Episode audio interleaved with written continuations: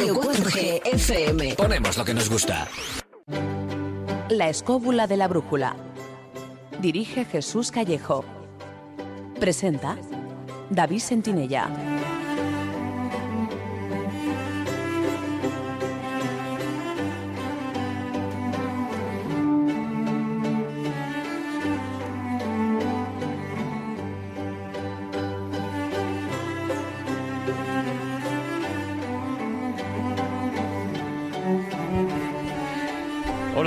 Muy buenas noches, ¿qué tal estáis?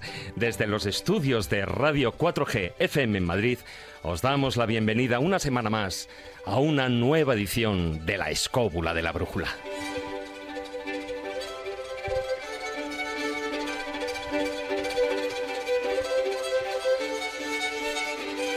No cabe duda de que hoy en día la literatura fantástica está viviendo una edad de oro, gracias básicamente al tirón de sagas literarias como El Señor de los Anillos, Las Crónicas de Narnia o Harry Potter, que han sido llevadas al cine, o Canción de Hielo y Fuego, que se ha convertido en la exitosa serie de televisión Juego de Tronos.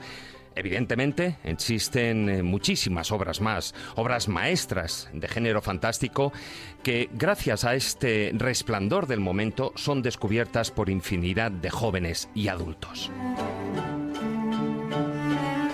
Seres mitológicos, expediciones a tierras desconocidas o a mundos fantásticos, batallas épicas, fenómenos mágicos y sobrenaturales son algunos de los rasgos representativos de este tipo de literatura en la que el lector deja volar su imaginación, se escapa de la realidad, de la rutina y viaja a mundos ficticios y extraordinarios, lejos de los problemas mundanos. Pero la literatura fantástica es realmente mucho más que eso y lo iremos viendo a lo largo del programa. Por ello, esta noche nos adentraremos en esta temática para conocerla a fondo y lo haremos junto a nuestro invitado y amigo, el especialista en estas lides fantásticas, Raúl Shogun.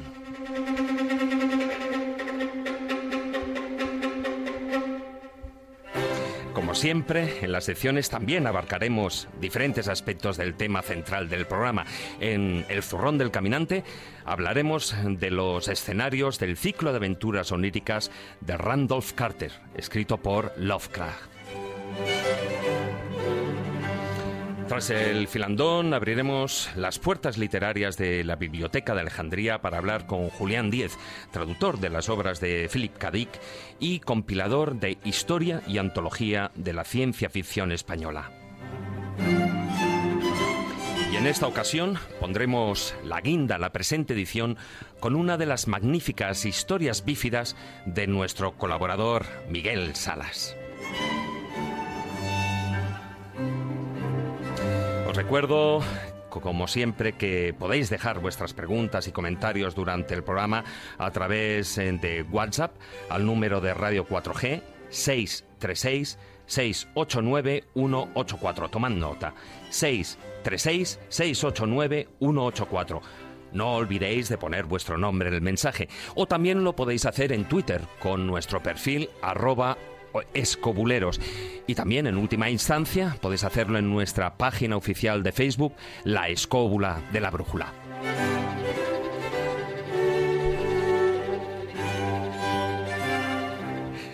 Dicho esto, y gracias a la maestría de Víctor San Román que nos acompaña a los mandos de la parte técnica, ponemos en marcha nuestra escóbula voladora dispuestos a viajar al inabarcable mundo de lo fantástico, a ese espacio en equilibrio entre lo extraño pero realista y lo maravilloso.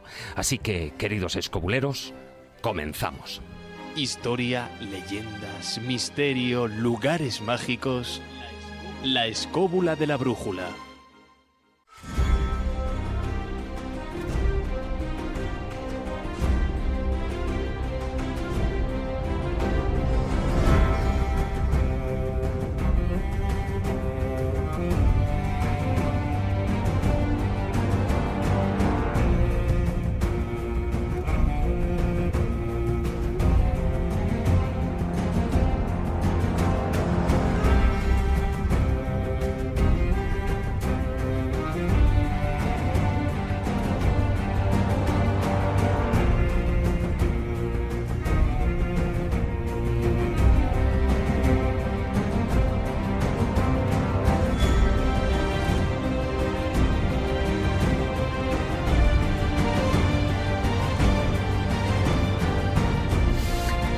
Buenas noches, don Jesús Callejo. ¿Qué tal, David? Muy buenas noches. Bueno, fantástica aquí, noche. Fantástica noche, bueno, rodeados de decorados oníricos, fantásticos, maravillosos.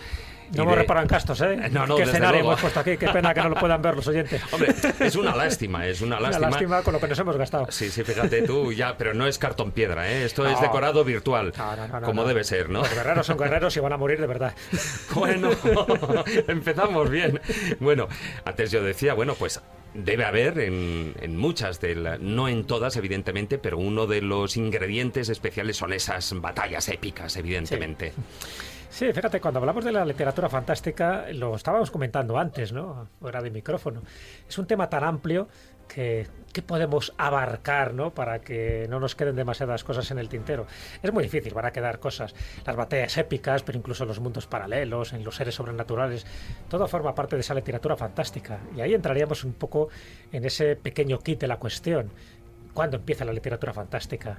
Mi teoría particular es que la literatura, toda literatura fue primero fantástica, toda. Y de hecho, fíjate, incluso le preguntaron a Borges, que era un auténtico especialista, hizo una antología de la literatura fantástica, y le preguntaron, dice, ¿cuándo empezaría la literatura fantástica? dice, mira, yo creo que el Génesis ya es un prólogo de la literatura fantástica. Es decir, Bueno. que de alguna forma, si nos metemos ya en la Biblia, en el Avesta, en las Mil y Una Noches, en los textos místicos, religiosos, eh, en Homero, eh, la epopeya de Gilgamesh, ahí siempre hay elementos fantásticos. Otra cosa es el género fantástico.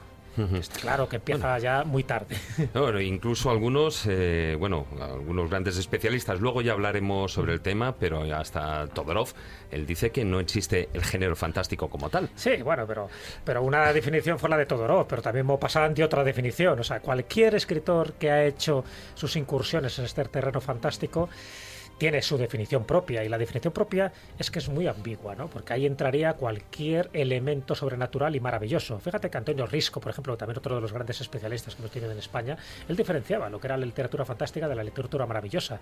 Y la literatura maravillosa es cualquier acontecimiento fantástico, sobrenatural, milagroso que aparezca, pero incluso hasta en el memorial de Benavides cuando habla de Sor María Jesús de Ágreda que se bilocaba, iba a Nuevo México, eso forma parte también de la literatura fantástica, con independencia de que fuera un caso real. Es es muy difícil delimitar esos territorios, territorios tan difusos. Pero lo que sí queda claro, y por lo menos desde mi punto de vista, ¿no? y luego evidentemente lo debatiremos, pero para mí, ya te digo, toda la literatura empieza con lo fantástico, porque siempre hay algún milagro, algún duende, algún demonio, algún milagro por medio. Y luego está el género de la literatura fantástica, que es del siglo XIX puramente. A pesar de que hay antecedentes, y lo comentaremos Sí, en la bueno, Edad Media, en el luego, siglo XVIII. luego lo hablaremos en Eh, profundidad. Eso está claro. Pero la literatura fantástica es eso, es lo que al, al hombre le permitió volar con su imaginación a terrenos que en principio eran irreales y que luego forma parte de la realidad. Y esa es un poco la paradoja que tiene la literatura fantástica. En el fondo huyes de la realidad, pero forma parte también de la realidad. Y por eso hay temas recurrentes dentro del mundo fantástico. Y uno de los temas recurrentes es lo que se llama literatura de anticipación, que luego se llamó literatura de ciencia ficción. Exactamente. Es muy difícil desligar la ciencia sí, ficción sí, del sí. terror. Iremos viendo luego, ya hablaremos de esas Hablaremos, hablaremos, clasificaciones. largo y tendido. Muy buenas noches, don Carlos Canales. Hola, voy a ir más allá que Jesús, fíjate, ¿eh? Más Sí, todavía. Bueno, no, sabíais. Bueno, no, no, pero todavía no os adentres. Oye, No, no, una no, no me pregunta, entra, no me una entra. pregunta, Carlos, antes de que entres Sí. en, en cuestiones que hoy además eh, te veo muy lanzado. Sí, lo estoy. Eh, hoy lo estás, sí. Eh, por cierto, muchos aseguran que los discursos de los políticos son literatura fantástica. Sí, Totalmente, ¿no? claro, pero vamos a ver, pero es, pura lógica. Pero es un tema, pero claro, es un tema elemental. A ver, cuando digo que voy más allá que Jesús es que toda la literatura es fantástica. Es decir, hace poco en, un- en una charla mía sobre historia sostenía que tu intento de reconstrucción de la historia es falso. Siempre, es fantasía. No hay una realidad de la historia, siempre es fantasía, es, es mentira. No se parece en nada a la realidad. Dice, ¿qué es la realidad? Da igual, es falso. Da igual, lo que tú hagas siempre es falso. No es que sea falso en el sentido objetivo de la Eso es muy falsedad. budista, ¿eh? muy, Sí, muy sí. de la ilusión, muy de Maya, muy de Matrix. Es que es la verdad. Es decir, La realidad siempre es falsa. Es decir, tú lo que evocas cuando intentas reconstruir una historia real es mentira. Punto. Ya está. Siempre es mentira. Entonces, como siempre es mentira, porque No, nunca es la una realidad- cosa, una cosa es que sea Fíjate subjetiva. la palabra, no, no, no, he dicho, Subjetiva, fíjate pero la palabra, mentira, dicho, no. he dicho mentira. No, es mentira. Mentira en el sentido que es voluntaria y objetivamente falsa. No tenemos ni puta idea de cómo es la realidad. Ha dicho puta, ¿no? Sí. No, ha dicho Entonces, idea. a ver. ha dicho idea. Eso significa que toda recreación de cualquier elemento literario, histórico, moderno del futuro es falso. Entonces, como es falso, es fantasía. Entonces, estoy con Jesús, es aún más allá. Es decir, la literatura siempre es fantástica. La diferencia es lo que Jesús ha dicho que es importantísimo, la clasificación del género. Cuando tú decides clasificarla de una manera, novela negra, novela fantástica, eres tú el que decides cómo clasificarla. Es decir, pero no hay ningún elemento, ningún elemento objetivo capaz de distinguir lo que es la fantasía de la realidad, porque la realidad no existe. No existe. Bueno, ahora profundizaremos sobre ese Ya tema. en eso. Sí, espérate. Muy buenas noches, maestro Juan Ignacio Cuesta. Hola, muy buenas noches. Tú me vas a contestar también a la pregunta de- del día. Si los discursos políticos son literatura fantástica. No, los discursos eh, políticos son literatura falaz, que es completamente distinto, es otra historia. completamente distinta. Hombre, no se supone mentir de principio, ellos no quieren mentir, lo hacen porque es así, no porque lo pretendan. Bien. Bueno, lo, pode- lo podemos dar por, por bueno. Luego hablaremos de eso. Bueno, la verdad es que, como estamos apuntando, eh, Maese, es muy difícil, digamos, clasificar o cuanto menos ponerle límites a este tipo de literatura, ¿no? Hombre, evidentemente lo que estaban diciendo Jesús y Carlos tiene muchísima razón. Eh, Carlos evidentemente habla de que, eh, de que re- cuando uno escribe o cuando se crea literatura es muy difícil representar la realidad tal y como fue porque tendría que ser tan amplia eh, la secuencia de, de pensamientos, de actos, de escenarios que realmente siempre todo es una cosa un poquito irreal realmente la literatura no está hecha para eso. La literatura no está hecha para que nosotros tengamos una fotografía perfecta de lo que sucedió en un momento dado. Entonces, eh, efectivamente, todo es absolutamente fantástico y lo recreamos a nuestra manera. Sentimientos, paisajes, formas, estilos, todas esas cosas. Y simplemente la convención de crear un género que se llame fantástico es para entendernos de alguno y otro modo. Sí, ¿Qué, señor. hay- qué- qué falta de, o sea, el Quijote no es literatura fantástica, Claro. cuando es una cuando es una ficción que encierra una filosofía, pero es que la filosofía también es literatura fantástica. Claro. Si vamos a Nietzsche Pero- o si ya nos metemos en Wittgenstein, ya la cosa puede llegar Juan a- Ignacio, a- a hasta niveles- Zola es literatura fantástica. Claro, Toda la literatura es fantástica, claro. Bueno, vamos a ver si, si nuestro invitado de hoy también opina tres cuartos de lo mismo. Muy buenas noches, Raúl Según. Hola, buenas noches. Raúl. Encantado de estar aquí. Que, pues, que sepáis que, que no me pienso, o sea, mm, espero que esto os alargue porque no pienso irme de aquí y esto va a ser muy amplio. Bueno, ya lo Eso- decías en Twitter, 10 horas, ¿no? Sí, sí, 10 horitas. Aquí empezamos rápido. Y ahora que decías lo de. Me he acordado de, de una cita de, de Terry Pratchett que definió Sí. la democracia de la mejor forma posible. Yo creo mucho en la democracia porque es un hombre, un voto. El hombre soy yo y el voto es el mío.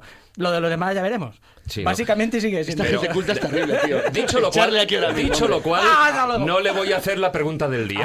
Mezcla- Mezcla ya fantasía con política, fíjate. Que leche ahora mismo, hombre. Es que ya ¡A los leones! ¡A Qué los bueno, leones! Pratchett, qué bueno. Has citado ya uno de nuestros ídolos. Bueno, Raúl Según es, como ya iréis viendo, bueno, es un especialista en literatura fantástica y también podríamos eh, decir eh, de sus derivados, es decir, tanto del cómic como del cine, ¿no? Además, bueno, tienes una librería dedicada a estos eh, tres mundos prácticamente. Sí, tenemos en, en Según Salamanca, tenemos cómic, tenemos fantasía, tenemos eh, ciencia ficción y también, eh, aunque para que se ría también un poco Carlos Meta y, Meta y Cizaña, tenemos eh, segmento histórico porque nos gusta mucho, con lo cual está todo juntito. Y la versión bueno, friki, pero mola, ¿eh? Y, y luego está la otra, la versión todavía más friki, como tú dices, que es la de los juegos. Exactamente, los, los esa es la Wargames, que es, muy divertido y además mm, bastante curioso y la cantidad de horas que, que- que te entregan, te dan y bueno, el tema fantástico da para, para muchos, muchos juegos. A día de hoy existen casi 400 Yo títulos. creo que de- todos.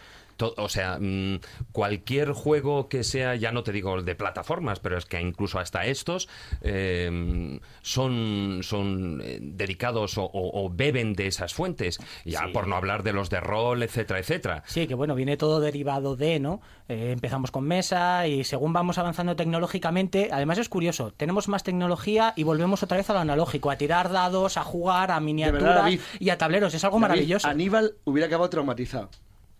Al ver eso. Gente que le discute, pero Me encanta usted, lo va, que- usted va a llevar una a la derecha en, en Gangas, pero ¿qué hace, hombre?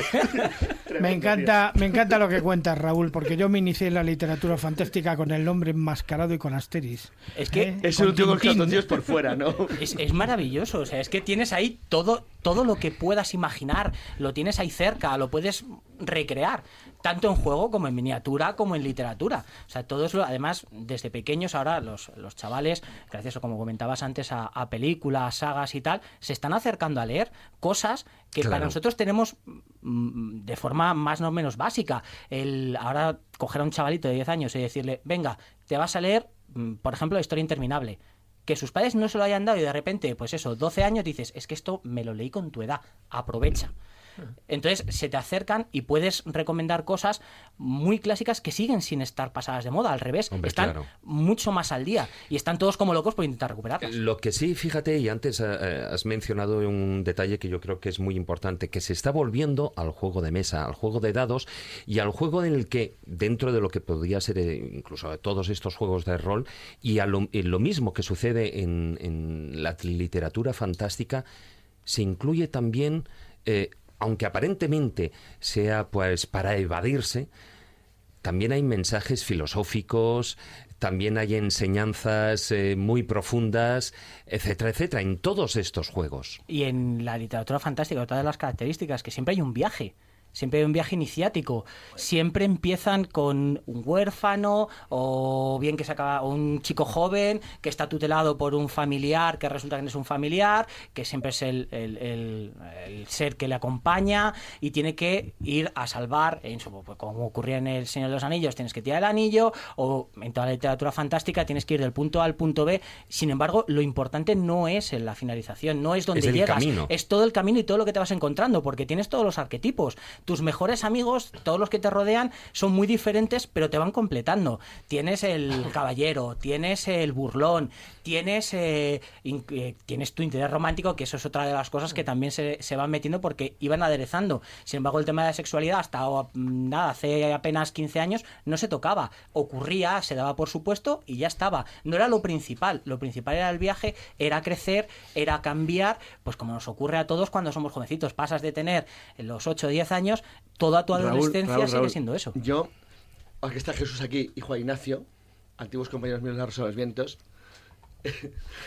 Los dos ataques más grandes que he tenido en Y- mi y vida Raúl. fueron. Y Raúl, Y Raúl, seguro, pero Raúl llegó después a este desastre.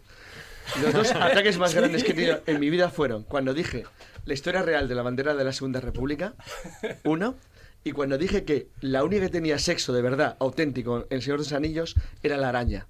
Sí, es cierto. O sea, bueno, la que me quedo encima, pero si los anillos es la cosa, vamos, en el franquismo era cursi.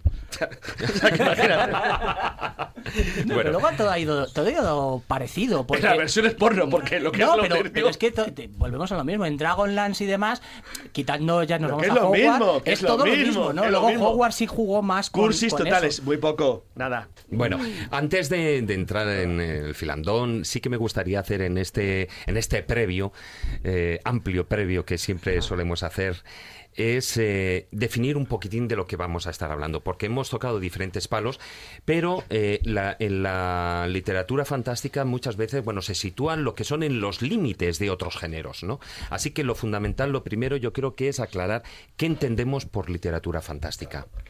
Es bastante complicado el, definirlo, sin embargo, deja de ser un viaje iniciático de uno o más personajes eh, en un crecimiento en contra de un mal mayor.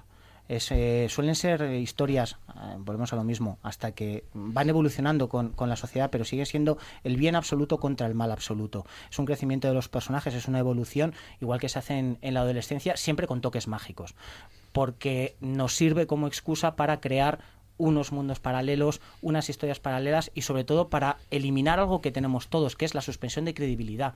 Todos vivimos una realidad que nos puede gustar más o menos. En el momento en el que entras en la literatura fantástica, esa barrera se quita. Entonces la suspensión de credibilidad te permite disfrutar y adentrarte y convertirte en un personaje más y en un acompañante a, a todo eso. Bueno, eh, luego eh, también nos acompaña que, bueno, eh, iba a entrar luego en el filandón, pero como ya hemos empezado y está la cosa muy animada aquí en el, en el estudio, como ya podéis ir viendo. También nos acompaña Julián Diez. Muy buenas noches, bienvenido a la escúpula de la brújula. Buenas noches, bien hallado realmente. Un placer estar con vosotros. bueno, es, eh, antes mencionaba, eres eh, compilador de, de historia y, an- y antología de la ciencia ficción española. También eres traductor de, de obras de Philip. Dick. Aquí tenemos una, una de ellas, Gestarescala. Yo la desconocía totalmente, esta obra publicada por, por eh. Cátedra. Por Cátedra. Em, ¿Esta es la primera vez que sale publicada en castellano? Se publicó en Argentina en los años 70, pero en España nunca se había distribuido. Es una, digamos, de las novelas capitales de Dick, era una excepción rara que había quedado ahí un poco, porque es una novela... mm, estamos hablando de Dick, ¿vale? Eh, es rara. Pues será raro ya.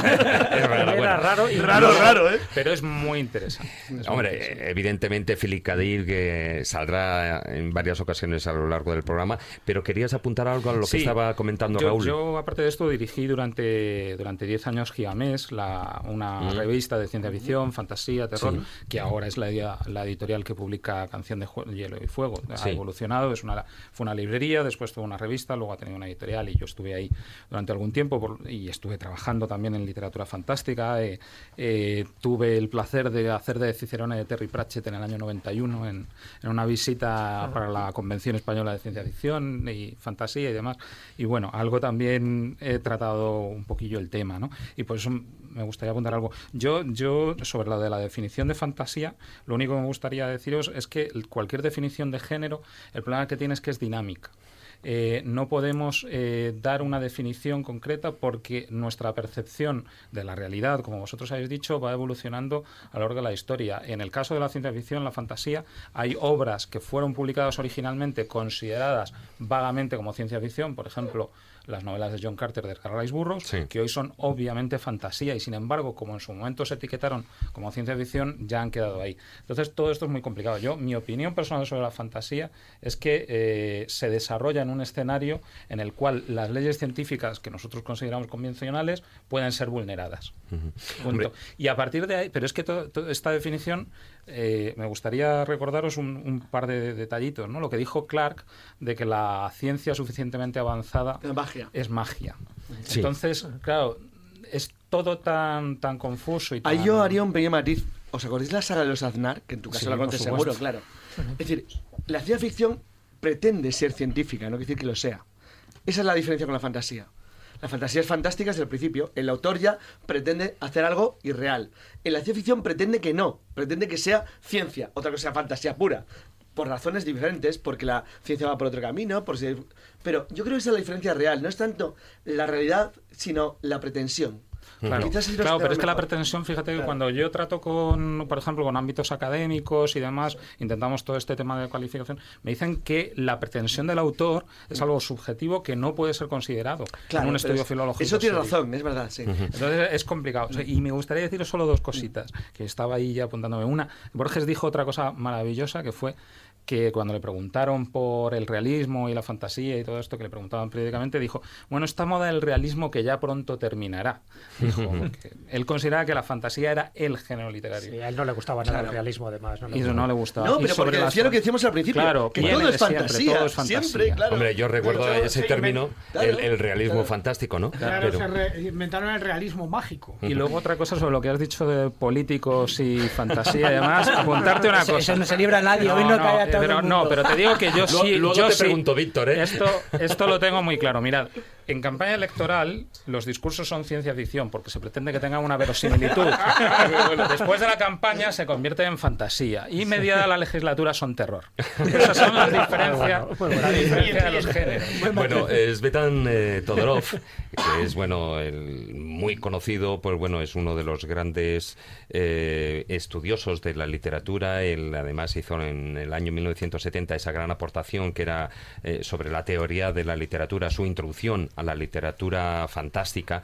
Y él, eh, como decía antes, él descartaba que la literatura eh, fantástica fuera un género, por, aun por mucho que lo utilizáramos como tal, ¿no? Y él decía que el, el fantástico puede manifestar, el género fantástico, vamos, en, se puede manifestar en cualquier tipo de obra y ocurre cuando el lector es incapaz de descartar completamente lo inverosímil. Ahí Bueno, es una interpretación más. Yo os doy un poco la mía también en función de, bueno, como lector de, literatura fantástica, como os podéis imaginar, ¿no? Porque me, me interesa muchísimo lo que son las leyendas y las tradiciones populares y ahí sí que hay mucha fantasía. Pero la fantasía para mí es aquel relato que crea una realidad paralela en el que hay elementos sobrenaturales y milagrosos y que además intervienen todo tipo de casuística, entre ellas la magia o los seres imaginarios.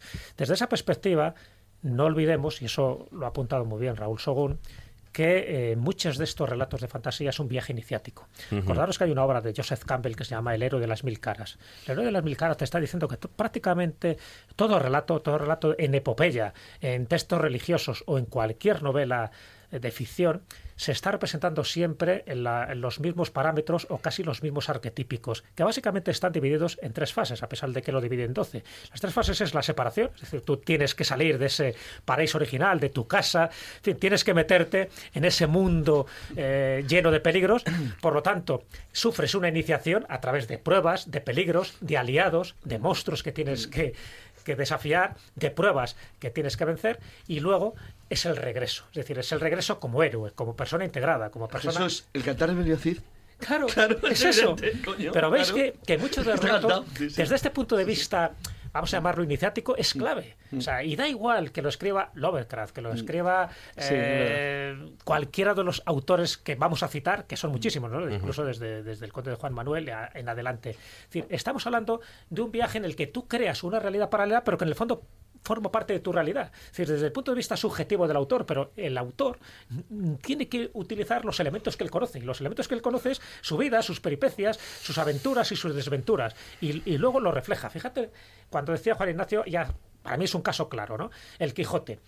Cervantes escribe el Quijote para luchar, para criticar los libros de caballería, en definitiva para luchar contra la fantasía. Y sin embargo el Quijote es un libro fantástico. Es decir, de alguna forma se contradice voluntariamente, porque él sabía perfectamente lo que estaba haciendo. Es una ironía, fundamentalmente, todo él. Pero en principio surge Hay, para hay eso. bastante discusión últimamente Pero, sobre ese pero tema. es que empieza el Quijote ya siendo una fantasía, porque dice que es una traducción de un libro árabe. O sea, que, Sí. dice que ya desde el primer momento ya te está diciendo, cae, ya te digo, en esa contradicción totalmente deliberada, de que no luchas contra los libros de caballería y por lo tanto con los libros de, de fantasía. todas las novelas Todas. Son fantasía, claro. todas. Pues entonces Todas. entramos en la primera premisa que hemos Sí, hecho. volvemos al mismo. Hay que es hay que fantasía. porque todo es fantasía, Pero, claro. pero no exactamente. A ver, ¿cómo podemos establecer, y con esta pregunta sé que va a traer cierta tela, pero eh, la dejo como para terminar esta introducción y también la considero necesaria para todo lo que vamos a hablar después, ¿cómo podemos establecer entonces la frontera que existe entre esa confusión de los tres grandes géneros de ficción, es decir, lo que sería el terror, lo que sería la ciencia ficción y lo que sería la ficción fantástica? Bueno, la anticipación se llamaba, antes de llamarse ciencia ficción, se llamaba novelas de anticipación. Sí, bueno, pero eh, es más correcto ¿no? incluso, ¿eh? Es más Sí. correcto. El, problema lo tienes en, en que muchas veces van muy paralelas. Lo que pasa es que predomina unas cosas sobre otras, porque los monstruos están ahí como significación del mal. Está ahí, es algo al que te debe dar miedo contra lo que debes luchar. Sin embargo, no suelen ser los protagonistas. En el género de terror suele ser el, el propio mal, aunque sea algo psicológico, que te persigue en su momento y en un momento determinado, como pueda ser A Stephen ver, King. voy a poner ejemplo, un ejemplo para entender cualquiera. Es decir, no hay ninguna diferencia estética ni estructural entre tiburón y alien. La única diferencia es que alguien puede decir, es que alien no existe y tiburón sí. No, tampoco. ¿Lo habéis Un tiburón no? de ese tipo no. Claro, lo has entendido ya, pues ya está. No hace falta decir más. A mí, eh, eh, Marc Soto, que es un Claro. buen escritor español de, de terror, eh, eh, Marc Soto, que es un buen escritor de terror, me dijo hace tiempo una cosa que me convenció mucho, que es que el terror no es un género, sino un sabor. Que, que no es... Muy eh, bueno. O sea, que es... Exacto. Alien es, Es una historia de Sí, ciencia señor. ficción de terror. Claro, sí, señor. Entonces, eso, eso me convenció. Es de esas cosas que no he conseguido desarrollar totalmente. Mira, acaban de hacer una película, no se ha estrenado todavía, se va a estrenar ahora, es de Nicolas Cage, sobre el fenómeno de Indianápolis, del barco hundido en... El barco lleva la bomba atómica Tinian, que luego se lanzó en Hiroshima, que se comieron a los tripulantes los tiburones, como es bien conocido. Por cierto, sale el tiburón como una, una parte anecdótica de la, de la película. Es una novela de terror, es una historia de terror. Es decir, entonces, ¿qué diferencia de Alien? Ninguna. Es decir, dices, bueno, los tiburones son reales, aún así es una fantasía. Es decir, es una historia que la forma en la que tú la construyes, la evocas es una historia de terror porque asusta, porque da miedo, pero lo- el entorno dices, bueno, es real. No, es real la historia. La forma en la que tú la narras, la hago como lo hagas, Bueno, siempre es fantasía. Vale, ¿y cómo no, y por qué no ponemos ciencia ficción el tiburón No, porque... en lugar de terror? No, porque... Porque ¿Dónde nadie lo- No, no, no, porque nadie Eso lo es lo que me refiero. Nadie lo crea. ¿Cómo podemos Ahí establecer está, la lo- lo ha frontera? dicho Raúl. En, en Ahí ci- está. en la ciencia ficción alguien crea algo. Claro. Te dan eh, ejemplo, puede ser en, en Alien, se creó la... Bueno, ahora están con el tema de Prometheus, que intentaremos obviarlo en la medida de lo posible. Pero estaba con el tema de el xenoformo, lo quieren utilizar como arma, alguien lo crea para tienes un uso. Sin embargo, en fantasía muchas veces la excusa suele ser un y, y ha habido mucho chiste también con Ibáñez, es un lo ha hecho un mago. En el tema del mundo del cómic cuando no sabes qué es es un Deus ex, ex machina. Ha sido un mago. Normalmente suele ser un mago, suele utilizarse como recurso para cambiar de un lado a otro. El terror, como decías, es el, el sabor de boca que hemos dicho en, en las películas, te deja mal sabor de boca, es porque lo tienes ahí, es, es algo que lo tienes en la base del cuello, no lo puedes evitar. Sin embargo, en la fantasía sigues intentando ir hacia adelante. En el terror no puedes dejar de leer, pero quieres hacerlo. Vale, Pero es que esa sí. es la diferencia entre, digamos, el, entre terror y, y, digamos, el resto del, del, del de género Javier. fantástico. Pero, ¿y entre ciencia ficción y ficción fantástica? Es, eh, mira, es una batalla. Es una desde- batalla casi perdida. Casi perdida. El y, y tiempo, te voy a poner, y te voy a poner un, te voy a poner un ejemplo muy sencillo. No sé si alguno conocéis el libro del Sol Nuevo, Jane Wolfe. Sí. Eh, el libro del Sol Nuevo de Jane Wolfe es un libro que parece que es fantasía, pero pues. es ciencia ficción. Claro, que es lo que hablamos del, del hombre del castillo. El hombre del castillo no es un contrafactual de los nazis ganando la guerra mundial. No, es pura ciencia ficción.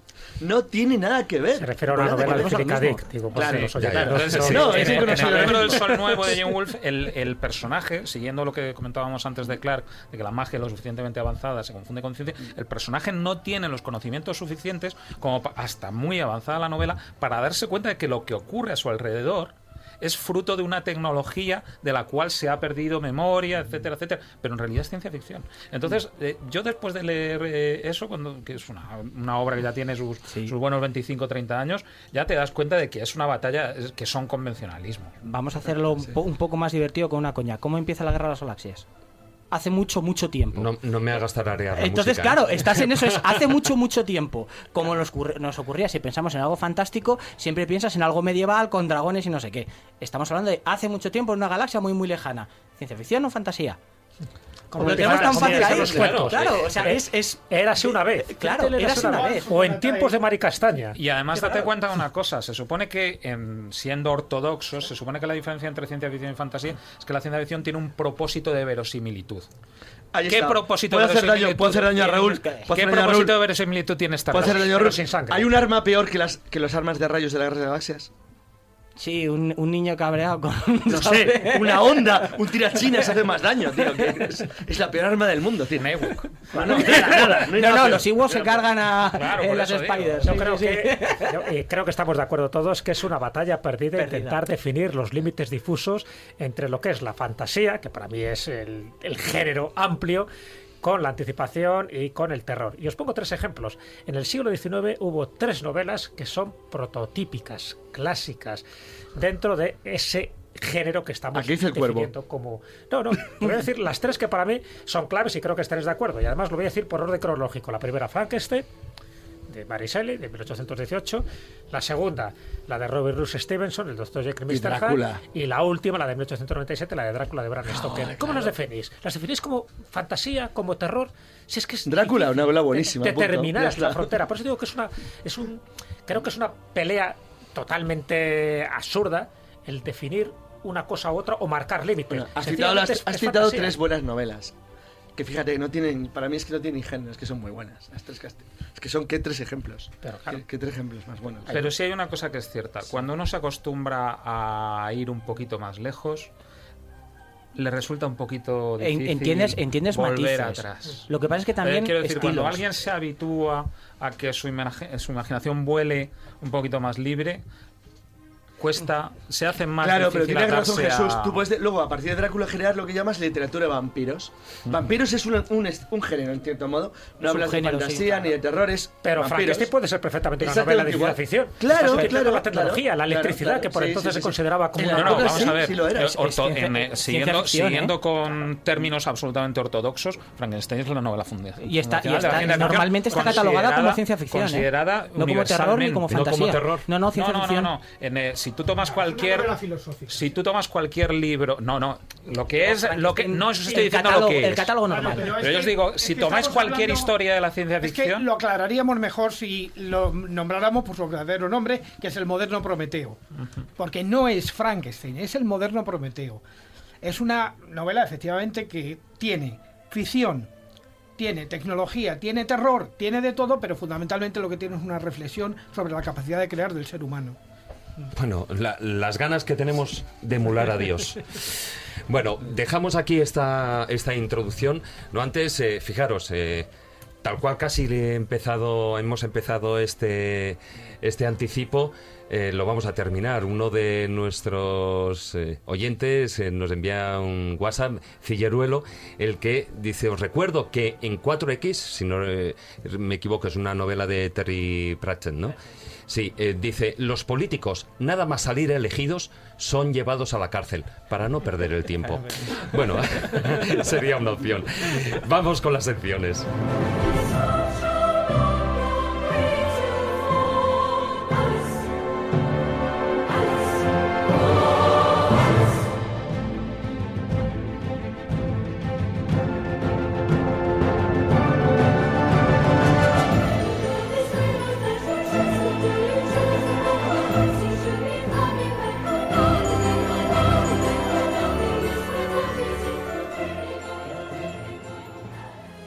Quieres viajar a lugares con historia y sumergirte en los grandes misterios de nuestro mundo, La Escóbula de la Brújula, en Radio 4G.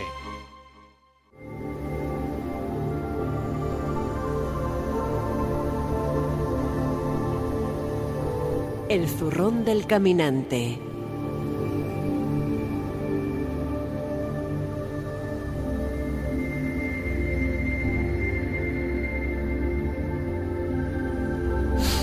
Vamos con, con la primera sección, eh, como no, el zurrón del caminante. Y este zurrón hoy nos va a hablar de esos escenarios fantásticos del, ciclo de aventuras oníricas, eh, que, bueno, está ese personaje, ¿no? Randolph Carter. Bueno, yo no quisiera ser heterodoxo entre tanto erudito como tengo a mi alrededor, pero a mí me parece eh, que el ciclo de aventuras oníricas de Howard Phillips Lovecraft, que es algo absolutamente insólito dentro de su producción, es una auténtica obra maestra de la literatura fantástica. ¿Por qué? Bueno, están asintiendo todos, ¿eh? Con lo cual, Porque mm, eh, yo creo que en, en este ciclo, en este ciclo que escribió este escritor norteamericano, aparecen todos los elementos eh, que nos podrían llevar a hacer una clasificación tipo de lo que sería una novela fantástica. Tenemos la construcción de una auténtica mitología, tenemos una historia que sucede en distintos ámbitos, el ámbito de la realidad y el ámbito onírico. Tenemos realidad incluso, porque Randall Carter es un anticuario que ha estudiado curiosamente en una, una, una universidad ficticia que es la de Miskatonic. Y a partir de ahí empieza a surgir una serie de elementos y una serie de cosas que empiezan con un relato de terror. Ese primer relato de terror sería la declaración de Randall Carter, donde Randall Carter entra con un pintor, un pintor que, que, que la ha conocido y que ha muerto hace mucho tiempo y está ya en forma descarnada, está en forma fantasmal, en una tumba, ¿eh? Y este va a ser serle como la Beatriz de, de- de la Divina Comedia, le va a ir introduciendo de alguna manera en un mundo que gradualmente va a ir creciendo. El segundo elemento, que es la llave de plata, ya nos sitúa la iniciación, lo que estábamos hablando antes, Sí. de la novela eh, iniciática del propio Randall Carter. El propio Randall Carter tiene unas experiencias, empieza a contar su historia, que es hijo, eh, o vamos, quiero decir que sus abuelos eran personajes importantes, que habían estado en las cruzadas, que habían estado en Arabia, que tenían eh, una serie de antecedentes, eh, una serie de antecedentes pseudomágicos de alguna manera, y donde ya empieza a meter elementos de lo que yo llamo la segunda literatura fantástica dentro de la propia literatura fantástica de los Kraft, que es la construcción de los libros. El Liberlogaet, que este, el Liberlogaet sí existiría. Pero, por ejemplo, el Necronomicon, que digan lo que se diga, no existe. Bueno, ¿cómo que no? Está Bueno, construido. nos Hay han pedido- Los señores de Gigamés Siguiente. sacaron. No, no, no, no. no. Ah, que lo tengo aquí. Hay escenas el culpable de es El culpable es. Ya te están señalando, ¿eh? Yo no fui. Yo puedo decir que, Ya, ya. que yo no fui. Excusas, excusas.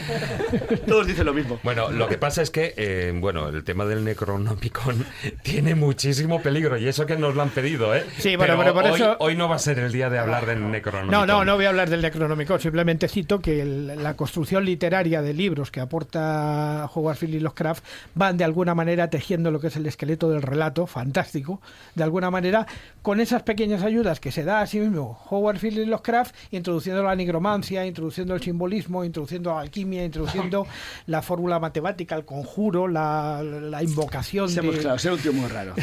De todas, de todas Era, formas, era un friki, tío.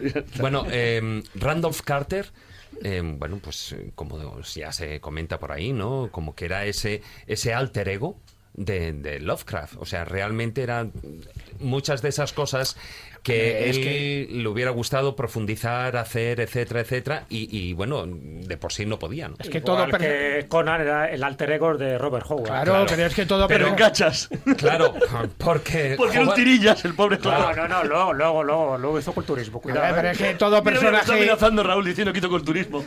No, no, que es que la coña con, con jugar es que le, le daban en el colegio. o sea, Sí, sí, sí, sí, y por eso creó por ese personaje que era Conan. A ver, Conan no deja de ser de otra manera, y perdona, y ya te dejo hablar, es el primo de Zumosol. El primo de Zumosol, sí, sí, el, el primer Es primo de Zumosol de la historia. Espérate que viene Conan, que es mi primo, y, y se lo dices a él, ¿vale? Pasaba como Woody Allen, le Pero es que estáis, estáis diciendo algo obvio. Todo el que escribe escribe un poquito de sí mismo, aunque sea, digamos, de una manera, de una, de una manera, como diría yo, por referencias, ¿no? En fin, sigamos con el siguiente relato del ciclo de aventuras oníricas de Randall Carter. Este se llama La búsqueda onírica de la desconocida Kadat.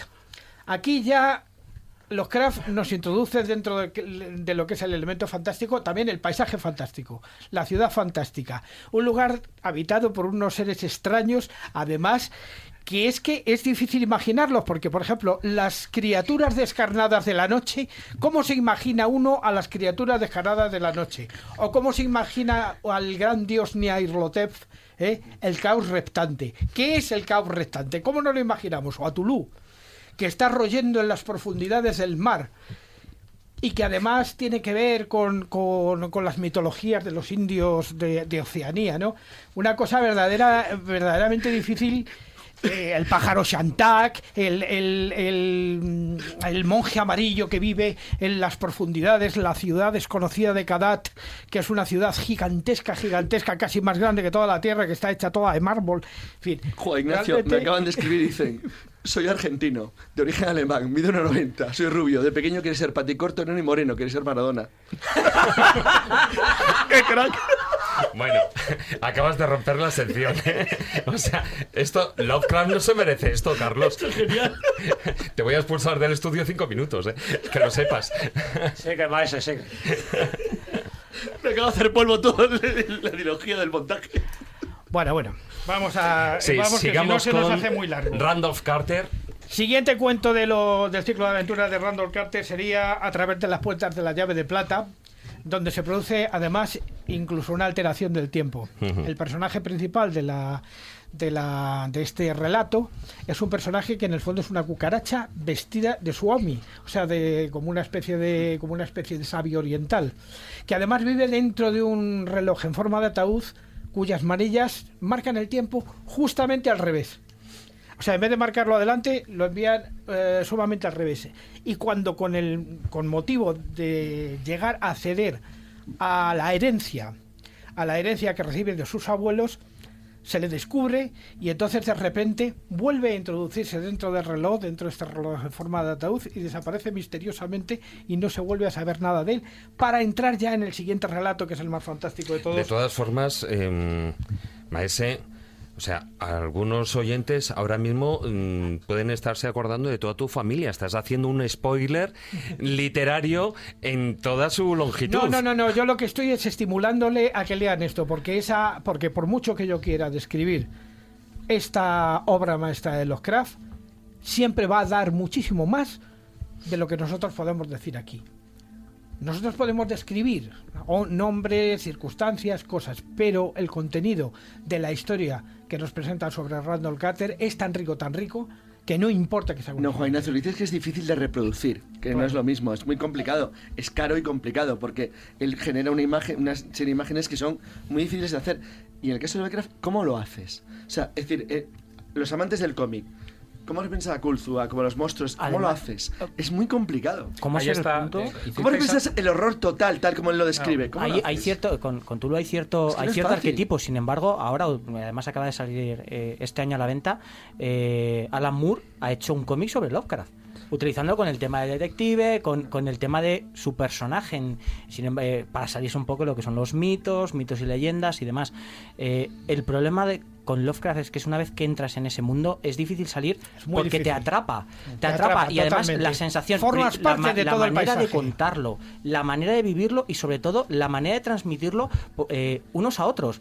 Porque cuando tú vas a una tienda o te acercas a una librería, lo pides, muy bien, oye, mira, me gustaría. Sin embargo, todos los libreros, todos los que lo hemos tenido y sobre todo todos los que lo hemos prestado, porque además eh, son obras que se prestan, de las Claro. pocas obras que ¿Tú se te das prestan. cuenta de la dificultad de llevarlo al cine? Ahí está el asunto. Es decir, Que es lo, lo intentaron difícil. hacer. No, no, es no, que no, Dagon- es muy Dagon difícil. tampoco es que fue Juan tan Ignacio mala, no ¿eh? está haciendo un spoiler por la sencilla razón de que la, la prosa de No Lovecraft es tan poderosa Es tan poderosa. que da igual que sepas. Vamos a ver, todos sabemos cómo terminan todos los cuentos de Lovecraft. Viene el bicho y te come.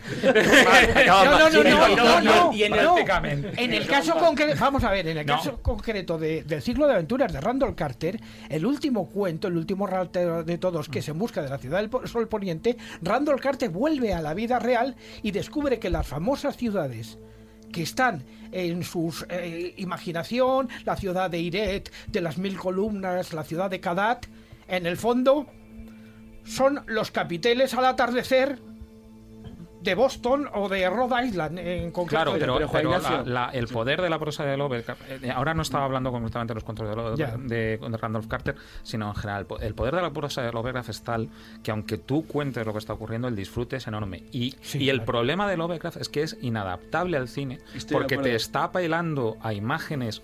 A, a- a sentimientos personales que nunca los de otro los de un cineasta Son los que tú ves. claro Ese son los tuyos siempre No, van a estar por debajo y ese es el Mira, poder hay un el otro ejemplo. día cuando hicisteis el especial de ciencia ficción, eso ocurre también con algunas novelas de ciencia ficción. Ahí también hay, Hay un una, ejemplo una que de es las cosas de locura de Lovecraft, pero por ejemplo Antártida, que en el fondo es la base, por ejemplo, de Predador frente. No puedes crearlo porque es que tienes razón. tiene- Sí. Siempre cada uno lo interpreta a su manera. Lo que pasa es que hay Pero los mucho juegos más de eso. rol- Cuando te de cuando Love- mucho Lovecraft ¿eh? después de dos no páginas te llegas a la conclusión No puedes, de que lo que te está diciendo en resumen es ha venido lo peor. Sí. ¿Y qué es lo, lo peor, peor? cada uno, primigenio para del cada mal. uno es una cosa. Sin embargo, en ese aspecto, los juegos de rol y los juegos de mesa han ayudado a crear ciertos. peor. eh, sí, sí, lo peor. El- el- eh, la visión, la primera visión de Tulu, la tienes porque hemos visto muñecos, porque le hemos visto representaciones, incluso en su momento hubo una campaña política con el tema de, de vota a Tulu porque elegir a un mal menor, ¿no? Eh, hay ciertos aspectos que son comunes. Sin embargo, la manera en el que crees que está detrás de ti, porque es una de las coñas en los juegos de rol muchas veces, cuando juegas a, a Tulu, bien sea Tulu años 30, actual o en el futuro, que han sacado versión futura, es el tema de sabes que está ahí. El problema, ni sabes cómo está, ni la sensación que te transmite. Que eso es lo que tiene Lovecraft, te transmite sensaciones y a cada uno diferentes. Pero además, además, ya, y esto ya lo diré para terminar, es que no solamente lo hace con magistralmente recreando todos estos mundos, sino que además se puede detectar una fuerte eh, componente lírica o poética en la propia obra de los Kraft, que además te atrapa también.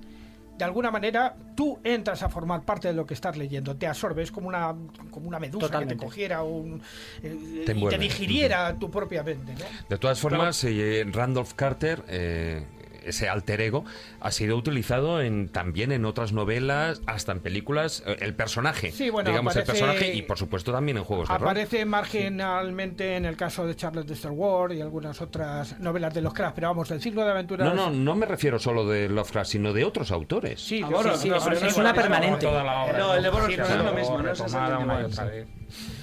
Pero, eh, bueno, perdona, eh, ya lo, lo que estábamos diciendo de, de él es que tú fíjate cómo eh, lo que dices del lirismo, de la poesía, es que estamos hablando de, un autor que empieza a vulnerar eh, lo que es el gran problema de la literatura de género que había sido consolidado a lo largo del siglo XIX con la imposición del realismo y tal. Es un autor que es capaz de conseguir emociones. O sea, es muy curioso el paralelismo entre el surgimiento de las vanguardias y las literaturas de género. Cómo de repente eh, el objetivo de, convencional del arte deja de ser la reproducción de la realidad en el caso del de arte y también en el caso de la literatura. Eh, Lovecraft es quizá el primero que de forma completamente satisfactoria, porque Verne y Wells son otra cosa y, claro. y demás, pero consigue realmente a través de los mecanismos propios de la literatura eh, recrear sensaciones diferentes que no tienen que ver con el realismo. Eso es, es muy interesante, es un autor Sí, sí, sí. fundamental. ¿Quieres apuntar algo más? No, Maese? solamente que agradezcamos la música que estamos escuchando, que se llama Pulsar Tilcore, a un, a un compositor español que se dedica a la música ambient de nombre Rankirli- Rankirlian, que es un seudónimo, que con otro compañero, Landru, hizo también esta pequeña obra maestra de la música ambient. No me digas que son seudónimos. La, Landru vaya, no es seudónimo, ¿no? Sabrá la historia de Landru. Sí. Continuamos con el programa.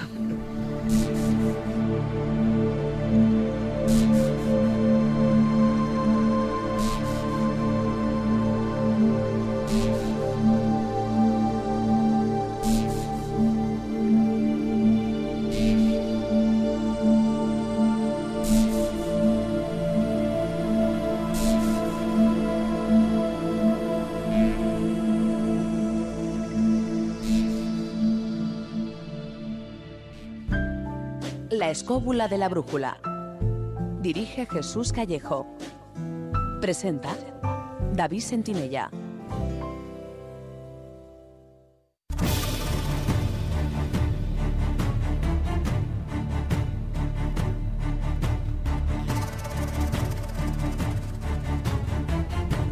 Comienza El Filandón.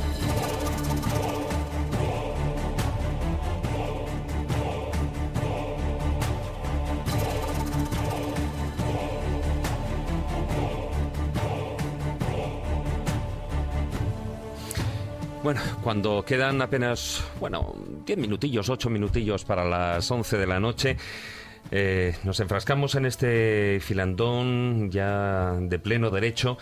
Además, como decía, como decía uno, bueno, Cilleruelo, en- por WhatsApp, decía hoy además es que es el aniversario de la muerte de Edgar Allan Poe. Entonces, bueno, pues qué mejor día que, que hablar de, de- de la literatura fantástica. Y evidentemente antes estamos hablando de, de, bueno de hacer una especie de clasificación no pero sí que me gustaría enfocarlo de una manera cuanto menos cronológica no es decir ¿Cuáles serían, y tú al principio ya apuntabas algo a modo de, historia de Borges, ¿no? Sobre, al principio en tu primera intervención, Jesús, pero ¿cuáles serían esos antecedentes de la literatura fantástica? Bueno, a ver, partiendo de esa base tan amplia ¿no? que, hemos, hemos establecido al principio, los antecedentes son muy difusos, porque ahí visto, entran todos los libros religiosos prácticamente y todos los libros mitológicos. Eso se preguntaron también a Borges, dice, ¿cuándo empezaría? ¿Cuándo nace la literatura fantástica? Dice, muy lejos, dice, la Biblia, la mitología, es él no sabía especificar. Pero bueno, puestos a hacer una cronología, me refiero ya con obras literarias puramente de ficción, eh, y si lo dividimos un poco como en cuatro etapas, por decirlo así, sería un poco la Edad Media, sería por otra parte el Barroco y por otra parte el siglo XIX, que es cuando oficialmente nace la literatura fantástica, y ya todo lo que implica el siglo XX y el siglo XXI. ¿no? O sea, esas cuatro etapas.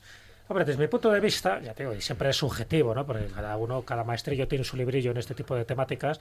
Pero si ya empezamos un poco con las obras puramente literarias, cuando la distinguimos de esa literatura maravillosa que la distinguía Antonio Risco, ¿no? Y la literatura maravillosa sería pues esas relaciones extraordinarias, por ejemplo, que se hacían, que es para mí el primer periodismo amarillista, es esas relaciones extraordinarias, por ejemplo, de Jerónimo de Barrio Nuevo o de Pellicer, donde te contaban desde nacimientos monstruosos hasta ovnis que se veían en el cielo, y estamos hablando del siglo XVI, siglo XVII, incluso antes, ¿no? Incluso eh, Antonio de Torquemada, por ejemplo, en su Jardín de Flores Curiosas, está repleto de elementos fantásticos, que para él lo cuenta y lo cuenta como, como si fueran reales, pero no deja de ser elementos fantásticos. De todas formas, eh, Jesús, a ver, por ejemplo, estamos hablando de los textos religiosos, pero tenemos epopeyas ya no te digo la de Gilgamesh, eh, o pero ejemplo, yo que sé, a nivel de Grecia, o sea, Gilgamesh en Mesopotamia, pero tenemos la Iliada, la Odisea, etcétera, etcétera, que además siguen el prototipo de, la historia. No es lo mismo, lo que dice Jesús es la forma en la que tú elaboras como un contenido literario moderno, en el sentido de literatura como hoy la entendemos, algo que está relacionado con la fantasía y el misterio, es decir, los viajes de Gulliver. Es decir, aunque tú tengas un trasfondo político que te interesa contar o moral, estás contando una historia de fantasía que se apoya una realidad que es veramente ficticia. Curiosamente, quien hizo la Iliada no pensaba que hacía fantasía, de verdad, lo digo en serio. Creía que costaba la realidad. Es decir, aunque sea una novela de otro tipo, una historia que no es una novela, es una historia diferente. En el sentido moderno, moderno, moderno que ha dicho Jesús es curioso. Es decir, es la evolución consciente, consciente y clara de una interpretación de la realidad basada en un mundo que es imaginario y que sabes perfectamente que lo es. Es decir, ese es el matiz tú eres consciente de tu irrealidad, entre comillas. sabes que lo que tú cuentas no es verdad. Fíjate qué cosa más absurda acabo de decir, pero lo sabes conscientemente. Tú creas un mundo onírico, o de ficción, o de fantasía, o de imaginación. Da igual el objetivo que tú busques, político, religioso, intelectual o de entretenimiento. Es lo haces desde el punto de vista intelectual de la partida. Y eso es muy, muy moderno y es propio de la cultura occidental, de ninguna otra, ¿eh? Sí, bueno, fíjate, hace dos mil años escribió una obra que se llama Historias Verdaderas de Luciano de, Samosata. Claro, ponerlo Historias Verdaderas ya tiene su gracia, ¿no? Porque es el primer viaje que se hace a la Luna, donde te cuentan los selenitas, que en fin, hacen prácticamente todas las barbaridades que te puedes imaginar, fruto de la imaginación de Luciano de Samosata. Eso se podría considerar que es literatura de anticipación, por una parte, porque es uno de los primeros viajes fuera de la Tierra, y por otra parte es fantasía pura y dura. Pero ya digo, desde el punto de vista ya más literario, ¿eh? Eh, porque la literatura de, fantasía, por decirlo así, para mí es inglesa y del siglo XIX. Ahí es cuando empieza. De acuerdo, totalmente. Todo lo anterior son antecedentes. Antecedentes, por ejemplo, en España, que es lo que un poco más conocemos. Fíjate, pues eh, la, la, traducción que se hace de Kalila Digna, de, esta, de estos relatos fantásticos, que en el fondo parten del Panchatantra, ¿no? de esos cinco libros de, la mitología hindú, pues evidentemente eso es fantasía pura y dura. Las mil y una noches es fantasía pura y dura. El libro de buen amor, el tratado de las hadas, por ejemplo. Las leyendas de Becker, pues claro. El conde Lucanor, el libro, o el libro de patrono del infante de Juan Manuel, evidentemente. Además hay uno de los mm. relatos de fantasía clave, ¿no? El de de Santiago cuando va a visitar a un nigromante de Toledo. Para mí esa es una de, las, de los grandes cuentos de la fantasía. Y estamos hablando de un cuento del siglo XIV. Luego, todo lo que tenga que ver con el barroco es genial. O sea, desde Luis Vélez de Guevara con el Diablo Cojuelo y pasando por Lope de Vega, por Quevedo, por Cervantes, todos. Sí, la vida sueño. Ahí, ya hablaríamos, eh, hablaremos más tarde de lo que puede ser, de lo que puede ser toda la, influencia española en la literatura fantástica española y latinoamericana. Pero me refiero ¿eh? como antecedentes, y lo estoy diciendo muy rápido, ¿no? Y luego, evidentemente, hay otros casos. El siglo XVII es clave, es, clave también en este tipo de literatura. ¿Por qué? Porque, por ejemplo, tenemos a Cirano de Bergerac, que mucha gente solo le conoce por ser espadachín, ¿no? O por la, o por la obra de teatro teatro de Edmond Rostand, que luego se llevó al cine, como bien sabéis. Pero en el siglo, ese siglo XVII, ese siglo de oro, eh, tanto en España como fuera de España, fue clave. Incluso el primer viaje a la Luna que se hace realmente eh, desde, vamos a hablar de unos procedimientos científicos, eh, lo hace un, un, inglés, un obispo inglés, que es Francis Godwin. Pero el, el, que lo realiza es un español. Y además un hidalgo sevillano que lo hace propulsado desde el Teide, desde las Canarias. hay muy poca gente que lo sabe eso. De hecho, nunca lo publicó en vida el pobre obispo. Por cierto, eligió muy bien, ¿eh? Porque el se sitio. jugaba. No, no, no. Eligió muy bien el sitio. Es que elige Julio Verne, el mismo paralelo, la misma posición. En, Cabo Cañaveral, que es donde se lanza. elige el mismo lugar, pero en el hemisferio nuestro. no, no, muy bien pensado el lugar. ¿eh? Sí, sí, el Francis la verdad que, que era eso, un obispo, el obispo de Hesford, pero que tenía, en fin, una serie de ideas muy claves. Y bueno, pensó que un español era el, suficientemente loco como para hacer este tipo de viajes ¿no? a la Luna. Entonces, todo esto son antecedentes y podríamos citar todos los que quisieras, ¿no? Y hay antologías en este sentido. Pero es verdad que ya hay que entrar en el siglo XVIII, cuando se considera como el antecedente claramente literario para considerarse literatura fantástica, El Castillo de Otranto, de Horacio mm.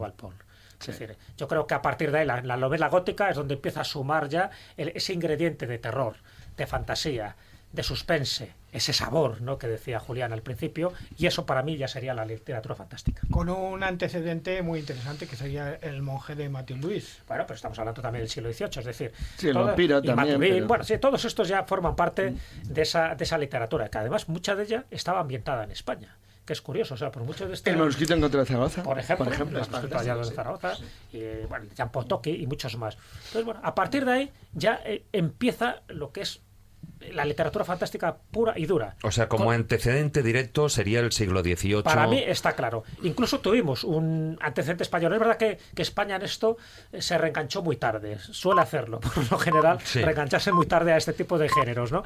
Se reengancha tarde. Pero tenemos un antecedente desde mi punto de vista, bastante glorioso, que es el de José Cadalso, el de las noches lúgubres.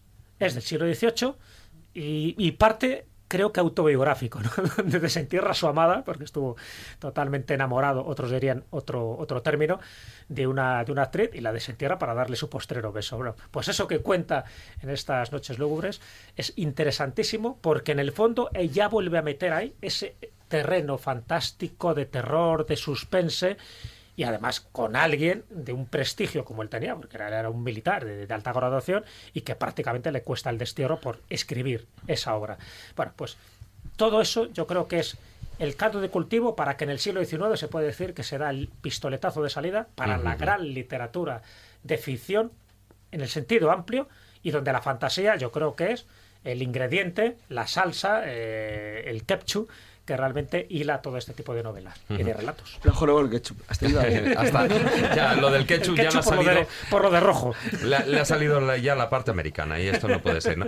Y ahí es donde, eh, bueno, empieza a surgir ya con, con esplendor, con potencia, em, la literatura fantástica y podríamos englobarlo, o bueno, al menos los especialistas lo hacen en, en, unas, en unas principales corrientes, ¿no? Lo que sería eh, esa alta fantasía, la fantasía épica y luego una fantasía oscura. No sé si luego posteriormente ya, pues, o también gótica, no sé exactamente, ¿no?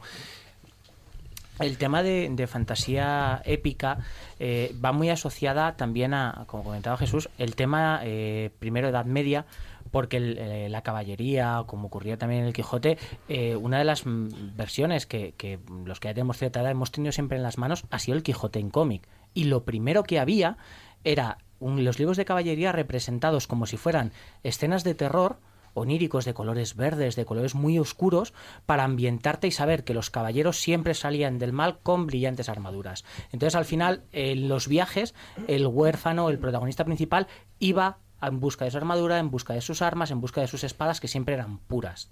Eh, luego también pasamos algo más adulto, como fue eh, Hogwarts, con tema de Conan, porque también volvemos al mismo. Sigue siendo ese mismo viaje, lo que pasa es que una representación mayor para salir de la realidad en la que vivía. Eh, el tema de la fantasía gótica se va más al terror. Se va más al terror por lo enrevesado. fantasía oscura, La fantasía oscura, la fantasía gótica se va a ese terror, se va a, esas sensaciones y, a esos sentimientos primarios, algo que no puedes evitar. Que esa es una de las grandes en, en, es mi aspecto. fundamental, no lo puedes, evitar es, es, el enfrentamiento del héroe de la novela frente a algo que no puede controlar, por ejemplo en Frankenstein, que es una idea científica, entre comillas, de, de creación, de que tú tienes hacer, hacer, algo que es bueno en principio, pero que te sale mal porque tú no lo puedes controlar. El fenómeno del destino no controlado es uno de los elementos básicos de la literatura fantástica de todos los tiempos, la mosca. La mosca. Para poner una, una, película. Es decir, es, es, esa imposibilidad de controlar lo que tú tienes alrededor es lo que hace tan atractivo a alguien. Alien es el demonio, es un, el demonio del siglo XV simplemente transportado a una imagen en la que el demonio ya no daba miedo, entonces lo, da un monstruo. Pero el fenómeno de Alien es que la tripulación del Nostromo no tiene defensa.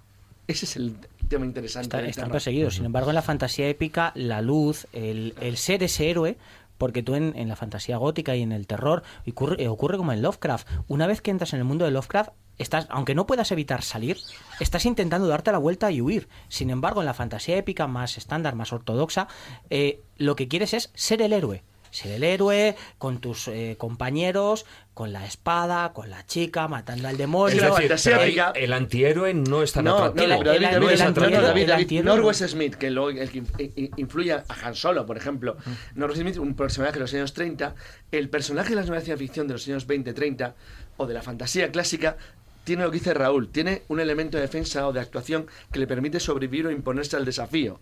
En el terror puro, tú no puedes escapar del en el enlace en el que te metes. No tiene salida. En Alien no hay salida. Aunque luego triunfe la pobre Ripley ahí jorobada. Pero por casualidad. Claro, pero no lo tienes. En tanto que el héroe sí, el héroe tiene un elemento que le permite sobrevivir porque tiene argumentos da igual, es decir, armas poderosas, sabiduría. O eres simplemente el elegido. O, exacto. Siempre tiene una, algo diferente. Y eso, eso marca dos líneas distintas completamente, que, que pueden estar mezcladas. Es decir, a ver, eh, el juego de Ender no es una novela de ciencia ficción puramente es una de psicología sobre el destino de la, de, la, de la elección del, del personaje. Lo que, está ambientado en el futuro, claro, es que ese es otro tema que no tiene solución, porque la ambientación es lo que te determina que a veces tú le llames ficción o no. Es decir, Blade Runner, es decir, eh, sueñan los androides con ovejas eléctricas, antes la criticaba, eh, ahora, ahora se va a enfadar conmigo. pero Julián No, hay casos en la novela es, muy inferior a la película. Bueno, dejemos también No, lo digo porque se trata del mismo tema. Es decir, en el fondo, el protagonista de la novela, que no es Harrison Ford en la película, es un pringado. que quiere una cabra eléctrica. Es un pringadillo. Entonces, bueno, pues ese pobre pringadillo tiene que investigar algo donde él está superado por una realidad que no controla. Como pasa en la película, por cierto. Claro, es decir, los, los replicantes, las réplicas, que sería la palabra correcta, son muy superiores a él. Es decir, ese es el problema. Es decir, y, además, por otro lado, están amargados porque quieren tener un alma, quieren tener un destino, son una pobre gentecilla. Entonces, de verdad, esos destinos clásicos de la novela de ciencia ficción son de la novela de fantasía. Puede ocurrir en una novela de, vampiros, en una de terror o en una novela gótica, clásica. es que es igual. Hemos estado hablando de, eh, bueno, de esas dos, la fantasía épica, la fantasía gótica o oscura, y también está esa, la alta fantasía. ¿Cómo la podríamos definir? Yo creo que es la fantasía de en la cual el eh, creo que la gran diferencia y incidía en ello Todorov es la actitud del personaje protagonista si cree lo que está ocurriendo o no. Para mí la alta fantasía es aquella en la que el personaje protagonista o digamos por, ir un poco a una explicación sencilla, eh, vive en nuestro mundo y se encuentra con algo que vulnera eh, las leyes convencionales. Eh, y es por tanto la fantasía que se usa más convencionalmente en la literatura eh, general, etcétera, etcétera. Cortázar. y, que, y que también puede ser, yo me imagino, por ejemplo, protagonista de la banda sonora que estamos escuchando, ¿no? De La máquina del tiempo bueno, la máquina del tiempo tiene ese matiz de ciencia ficción. Eh, ya es... y, terror con el tema de los Morlocks y demás. bueno, pero Cuando tienes condensador de flujo en el coche da igual. Estaban los atontados Elois, era la contraparte.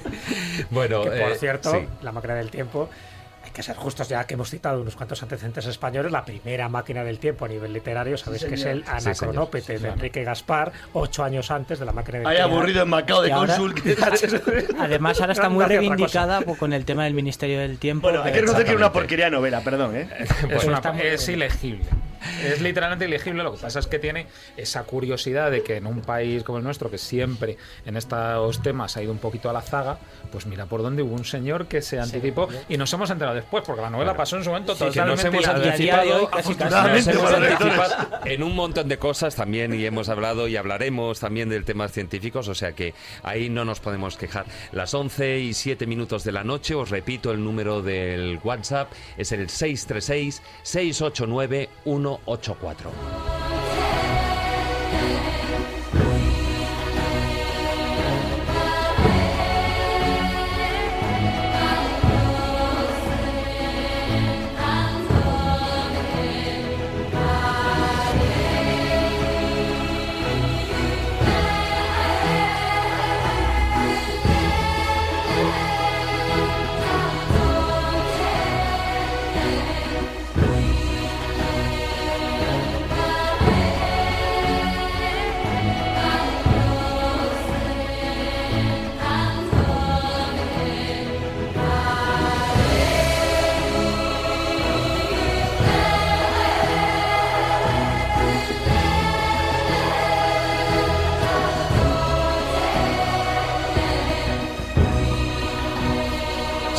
636-689-184.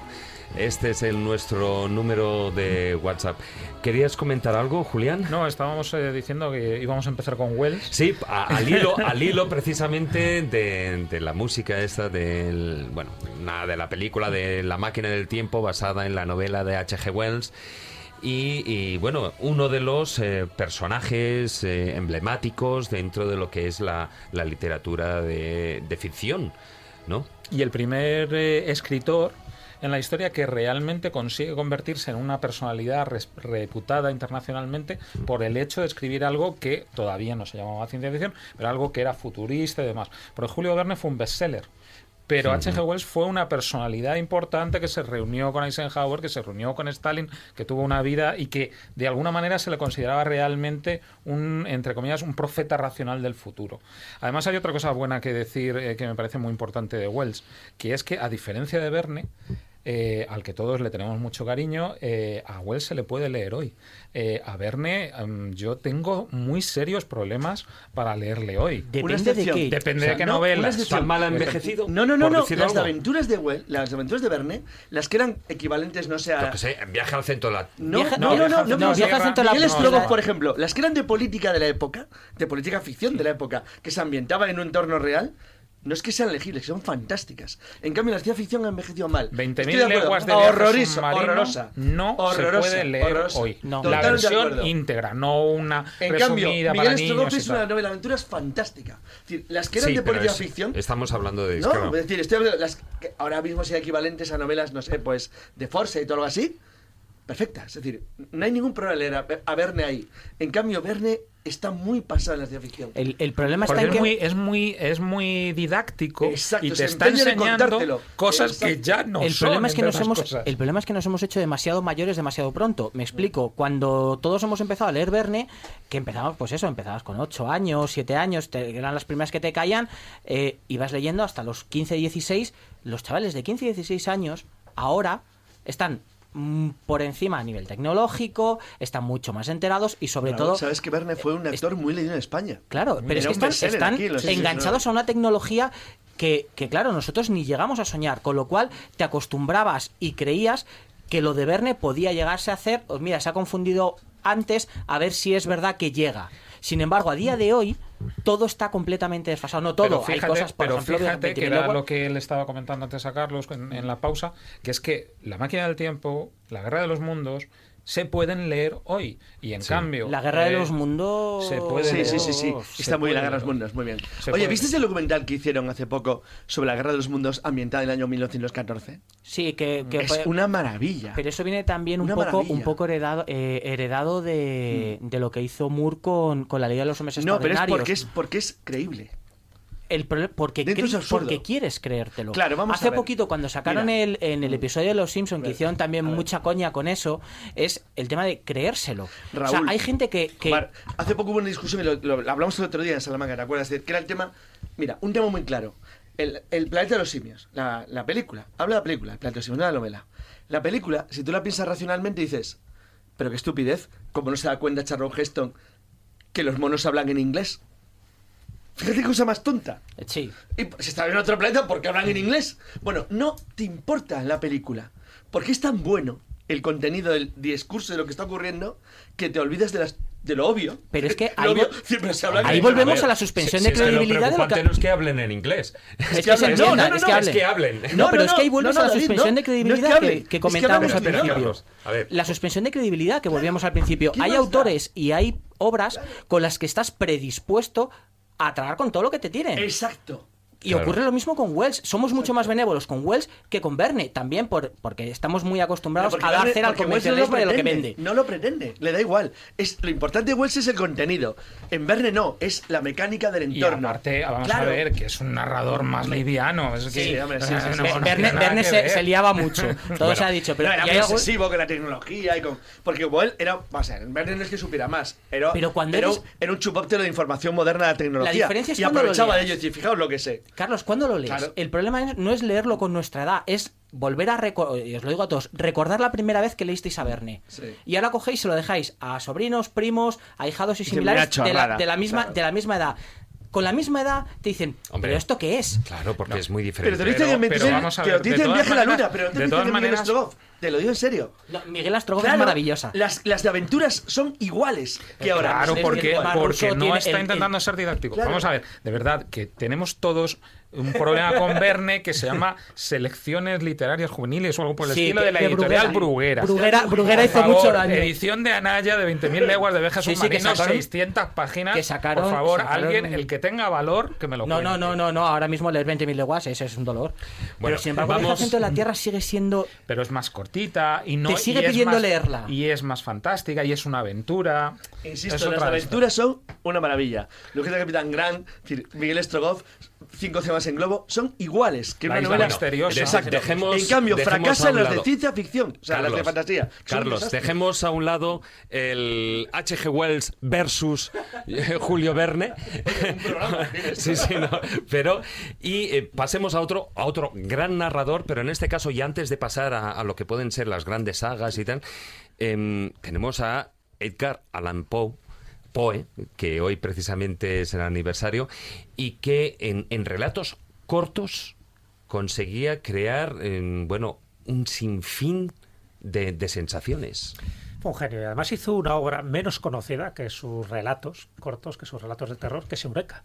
Eureka hizo toda una fantasía ahí científica, tecnológica, porque el tío estaba muy preocupado también, le pasaba igual que a Julio Verne, estaba muy al día de todo lo que ocurría y en Eureka pues hace una especie de fantasía, otros dirían que una especie especie de paja mental sobre el mundo de la, de la astronomía y de, la, bueno, de las posibilidades ¿no? que él veía. Pero dentro de, la, de los relatos de, vamos a llamarlo, de terror, muchos de ellos de ciencia ficción, por ejemplo, eh, hay uno que es muy interesante, además que ha sido citado con cierta frecuencia, que es las aventuras de Arthur Gordon Pym. Entonces ahí, por ejemplo, aparece un dato que Carlos en alguna conferencia lo tremendo. que es el famoso grumete de Sí, Richard sí. Parker, donde, en fin, se lo, se lo echan ahí a- a- con los palitos y tal para ver qué se come y luego años después en Cabo Verde ocurre. Es decir, que ese tipo de anticipaciones están más allá de la propia documentación. Es decir, es como si entraran esos registros acásicos, una especie de inconsciente colectivo, donde él sabía o intuía perfectamente que ciertas cosas iban a ocurrir. Y efectivamente, mí- él habla de la tierra hueca también en otros Pues me gusta mucho, pero reconozco que creo que la gran aportación de Poe a la literatura es la literatura policíaca. Es el creador de la teoría de detectives y de la novela negra. Es el, el primero. En la parte fantástica, lo, lo alucinante de Poe es lo que dice Jesús. Es muy inquietante. Sí. O sea, joder, Poe es un tío raro. El caso Valdemar, por ejemplo, Ojo, es de- de- magnífica. de- El Todos estos. Pues ya queréis que os diga, a mí me gusta también mucho la poética de Poe, aunque no sea literatura O sea, a fantástica. ti te gusta el cuervo. Pero tú eres raro. Pues no, pero no Mañazo. solo el cuervo, Pero- Ligeia, Morella, todo El- eso. Pero, pero tienen ese, tienen el sabor. Sí. Ahora, ¿vale? a- aunque no sean literatura a fantástica. día de hoy, un- que utilizando el, el tema de relatos cortos, porque eh, te- las antologías, gracias a, a- a ellos, por ejemplo, que las recopilan, eh, cuesta mucho encontrar libros, si quieres vender, que no sean de 600 páginas para contarte una historia. Sin embargo, Poe te lo hace en, en 30 o 40. Sí, a día sí, de hoy... En menos. o incluso en menos. En tema de terror, Clive Barker que te hace pues, eh, los libros de la sangre, que son cuentecitos de 25 minutos, o sea, 25 eh, páginas, mm, te entran ganas de decir a alguno que dices, ¿y todavía me quedan 5?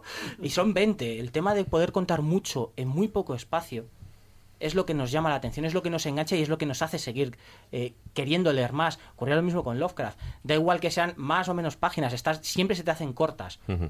Es que, luego- es que la- Sí. la- una cosa muy interesante es que para todos los géneros de la literatura fantástica el formato corto es muy, muy útil.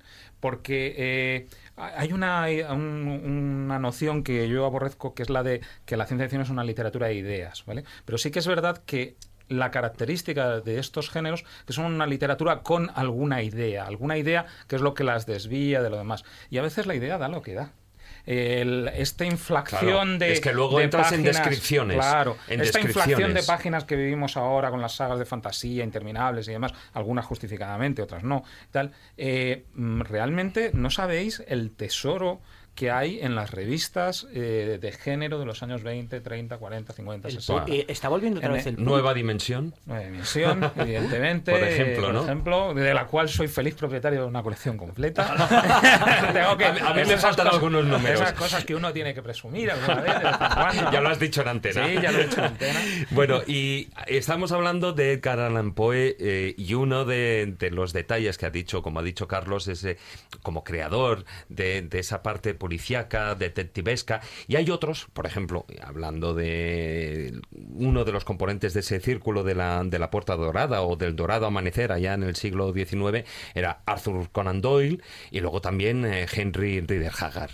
También eran creadores, A ver, con- también escribieron. Con matices. Bueno, Conan Doyle es un tío muy divertido. Es decir, yo me- me estoy le- ¿Queréis creer que estoy leyendo un libro de Conan Doyle ahora mismo? La Compañía Blanca.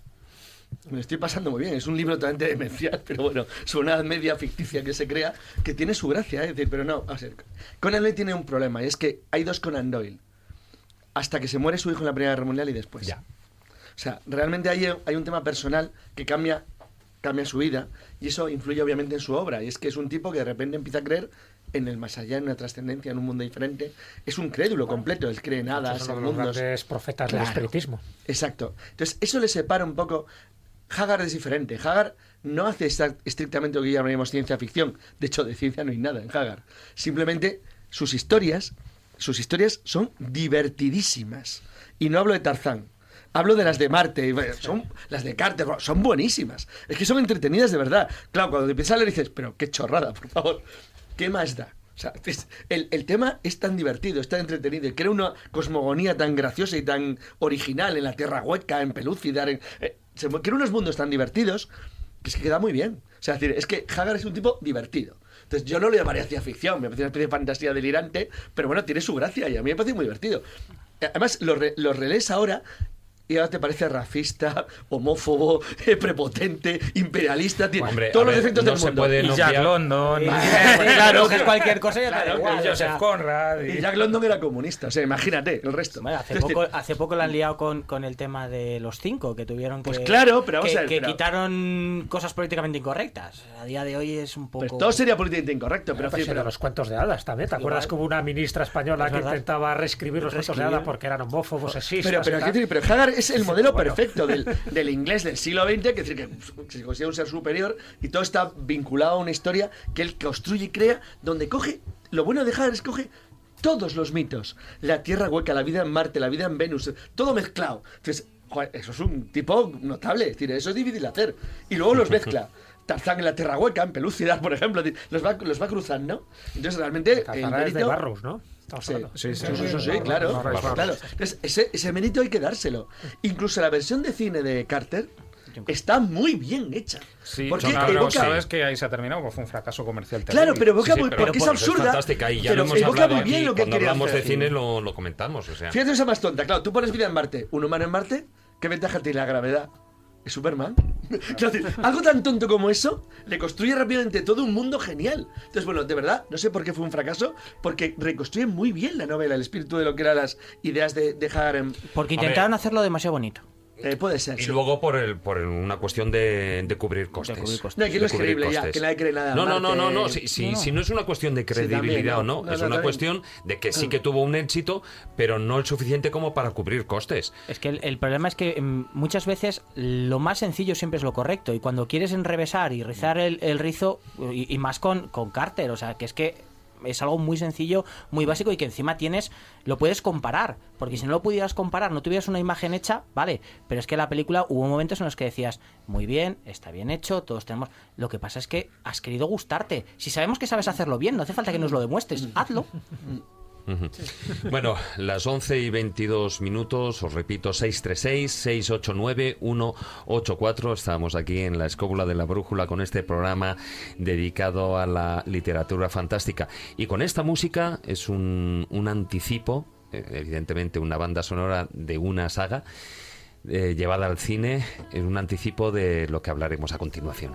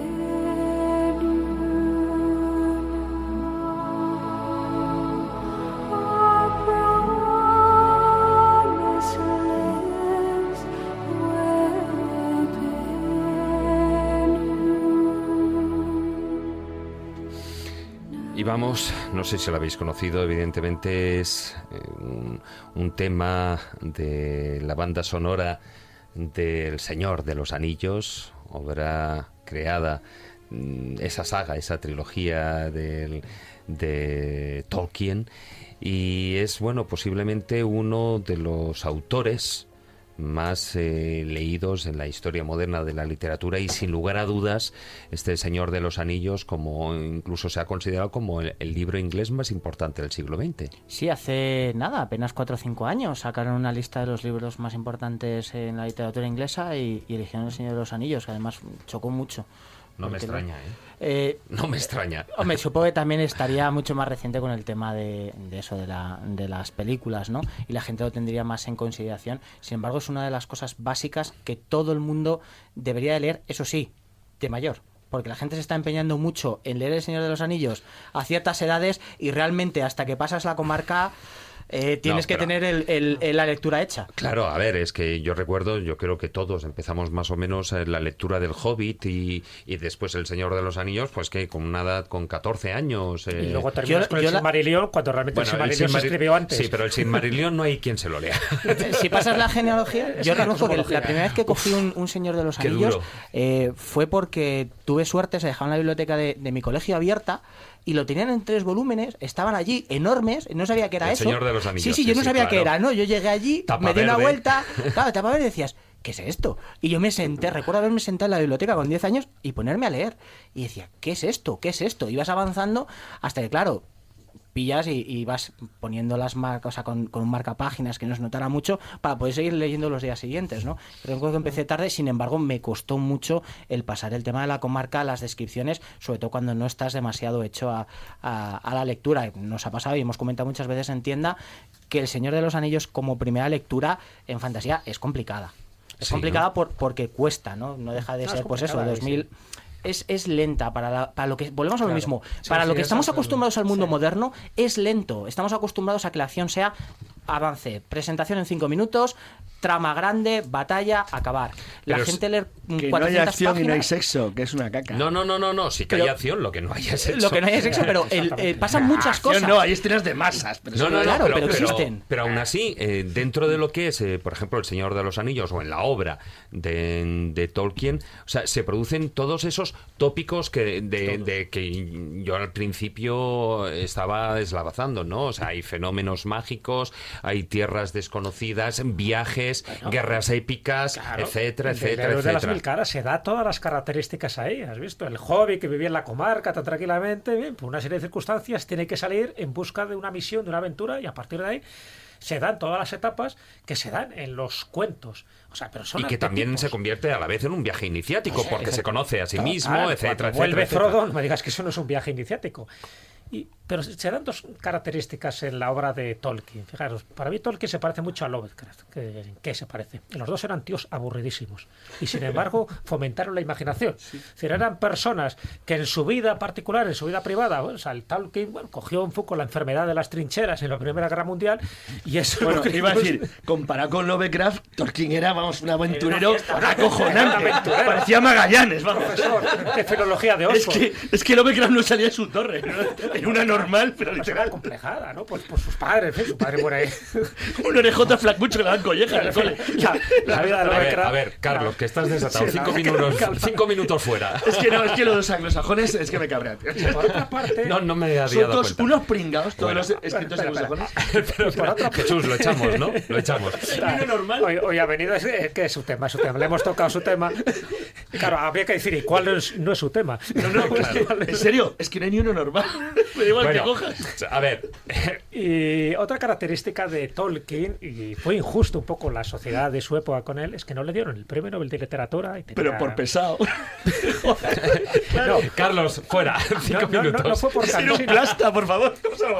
Sino porque consideraban que su literatura era infantil. Sin embargo, lo que estamos diciendo, no Es es, que lo era. infantil, No, no, no, lo era, lo era, No, lo de era. Todas No, maneras, no. Tolkien también tuvo A un ver. problema, que es que eh, la- la- El Señor de los Anillos es un fenómeno, o sea, cuando se publica pasa muy bastante inadvertido, o sea, ni siquiera es un gran éxito. Pero eso no es culpa de Tolkien, es culpa de la época. De hecho, de hecho, eh, eh, hace muy poco, traduciendo un texto de Arthur C. Clarke, Sí. eh, contaba que escribiendo esa novela lo contaba contemporáneamente, había, mm, como se había publicado, le había escrito, le había escrito una carta a C.S. Lewis, C.S. Sí, Lewis, sí. y para discutir el de las crónicas de Narnia, que había escrito una trilogía de ciencia ficción, la trilogía de Ransom, muy anti, antiprogreso, muy, muy tal. Entonces, después de contar toda la ilusión que le había hecho al joven Clark de tal, dice, también acudió a la reunión el profesor Tolkien. Como un señor que fue allí A ver, y no, ya había publicado el Señor de Yo los Anillos. defendiendo, que ya, al- que defendiendo al- ya a Tolkien, que me parece un peñazo de tío. Fíjate lo que va, lo, lo- lo raro de la historia. Tolkien tiene mala suerte en la época de publica. Elige mal el tiempo. Es decir, no Sí, es culpa sí. de él. O sea, es que porras, es que escribe en una época que el mundo era un horror espantoso. Entonces, que un tío te hable de elfos enanos y de bichos, no sé cuánto, y dice, pero este tío, ¿qué dice? O sea, le tocó una mala época. Por eso luego tiene éxito después, cuando el mundo se convierte en algo más normal.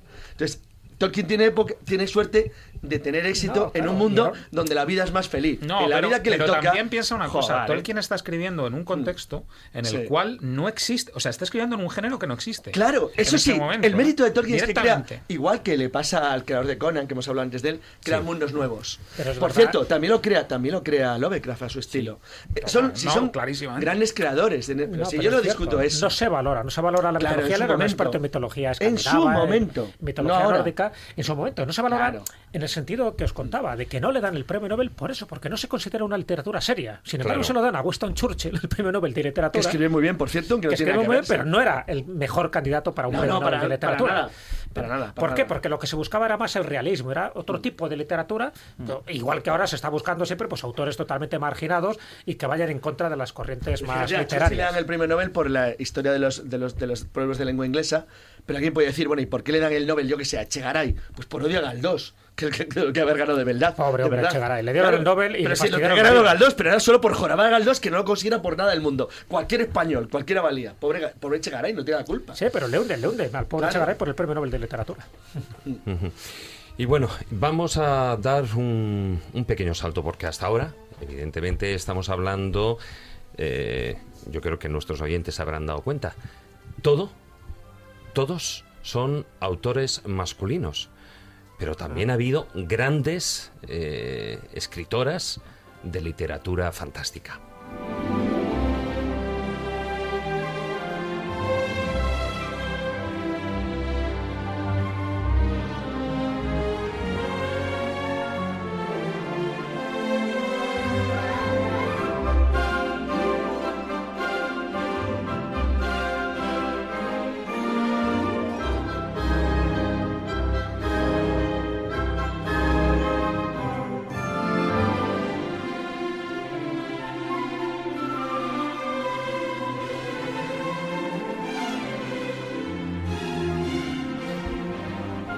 De, firmas femeninas, ha habido, bueno, muchas grandes. O sea, a mí particularmente yo soy más de Úrsula K. Le Guin o de Louis Cooper. Pero bueno, también está, como estamos escuchando Harry Potter, pues Joan Rowling, ¿no? Em, empezamos, por ejemplo, con Úrsula buena. Esas, bueno, esos libros de Terramar, esos cuentos de El ciclo, Terramar. el ciclo de el Terramar. ciclo de Terramar es fantástico. Hombre, para mí hay tres grandes señoras ¿no? de, la, de la literatura fantástica o de ciencia ficción. Dos las has citado, Úrsula K. Le Guin, por supuesto, todo ese ciclo de Terramar, que me parece ese mundo ¿no? totalmente fantástico, cubierto de agua y donde ocurre pues multitud de, de historias. ¿no? Y fíjate que estamos hablando de una serie que empieza en 1968. John Rowling, que por supuesto pues, dio el, el pelotazo, ¿no? Con una obra que ni ella se pensaba que iba a dar este, este tirón, pero luego no nos olvidemos de nuestra Carmen Martín Gaite. Es decir, eh, hay autoras españolas también que han sido muy, muy, muy especialistas. Ana María también. Matute. Bueno, Ana María Matute también. Es decir, que luego en España tenemos autoras, mujeres, que han coqueteado de alguna forma, aunque no sea su especialidad, con este tipo de temáticas. Pero evidentemente yo creo y que... más jóvenes también está Laura Gallego. Laura Gallego. Y Laura Gallego ahora, claro, toda la serie Sí, sí, sí, por supuesto. Úrsula K. Le Guin, yo la enfocaría más dentro del terreno de la ciencia ficción, por lo menos así ha sido Para mí es ficción también, sí. Joan Rowling estaría más en la literatura fantástica por la cantidad de elementos fantásticos, mitológicos que mete en Y fíjate, Úrsula Úrsula K. Le K. Le Guin- Guin- Úrsula K. Le Guin como... No, en Terramar sería más bien fantástico, pero Es el resto no. No, no, no, Ghibli. Jesús. Con Sí, todo sí, pero Terramar, Jesús. De uno en uno.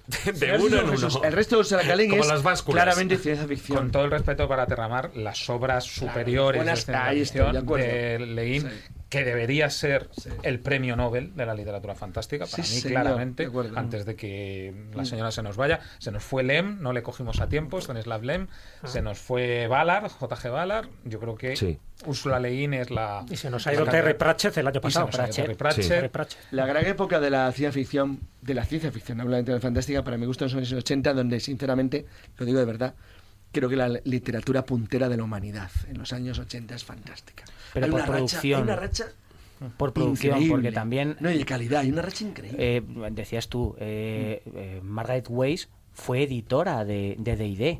O sea, de. Dragones y Mazmorras. Era la, fue la encargada de, de empezar a sacar a la gente de. que es otra de las de, de las leyendas urbanas que tiene eh, Dragonlance.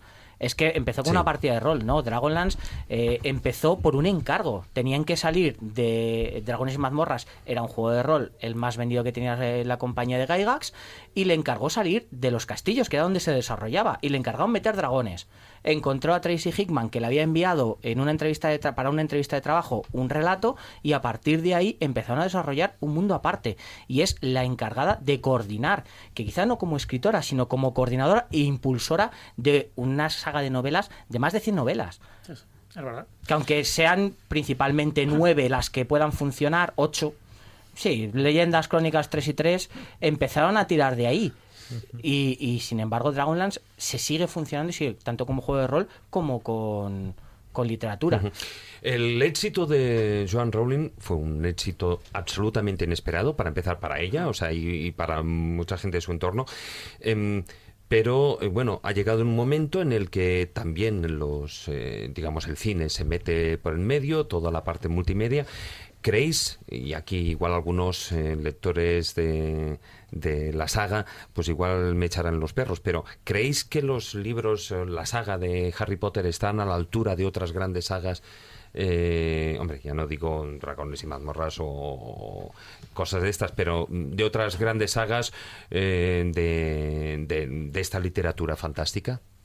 Yo no puedo opinar de. Yo, Harry yo voy a, voy a mm, pecar y aquí me van a dar. Yo reconozco que Harry Potter fue, ha sido de las sagas que más ha conseguido cabrearme, porque yo deseaba fervientemente después de, fue en el segundo, en el tercer de libro, sacó una entrevista diciendo, vas a matar a Harry Potter, que lo llevas, y al final que no muriera, yo reconozco que, que no muriera como debiera, mm, final épico, quizás porque estamos más acostumbrados a, a esos finales, ya que vas a morir y te dicen que va a morir, esperas final de batalla, no en casa retirado, sino esperas un, un epic win. Eh, es la literatura fantástica que lee la gente más joven que nosotros. Nosotros volvemos a lo mismo. Estamos con Dragonlance, estamos con Lovecraft, eh, hemos crecido con, con Wells. Sí, son otro género, ¿no? Es otra época. otro género y otra época que quizá nosotros no comprendemos.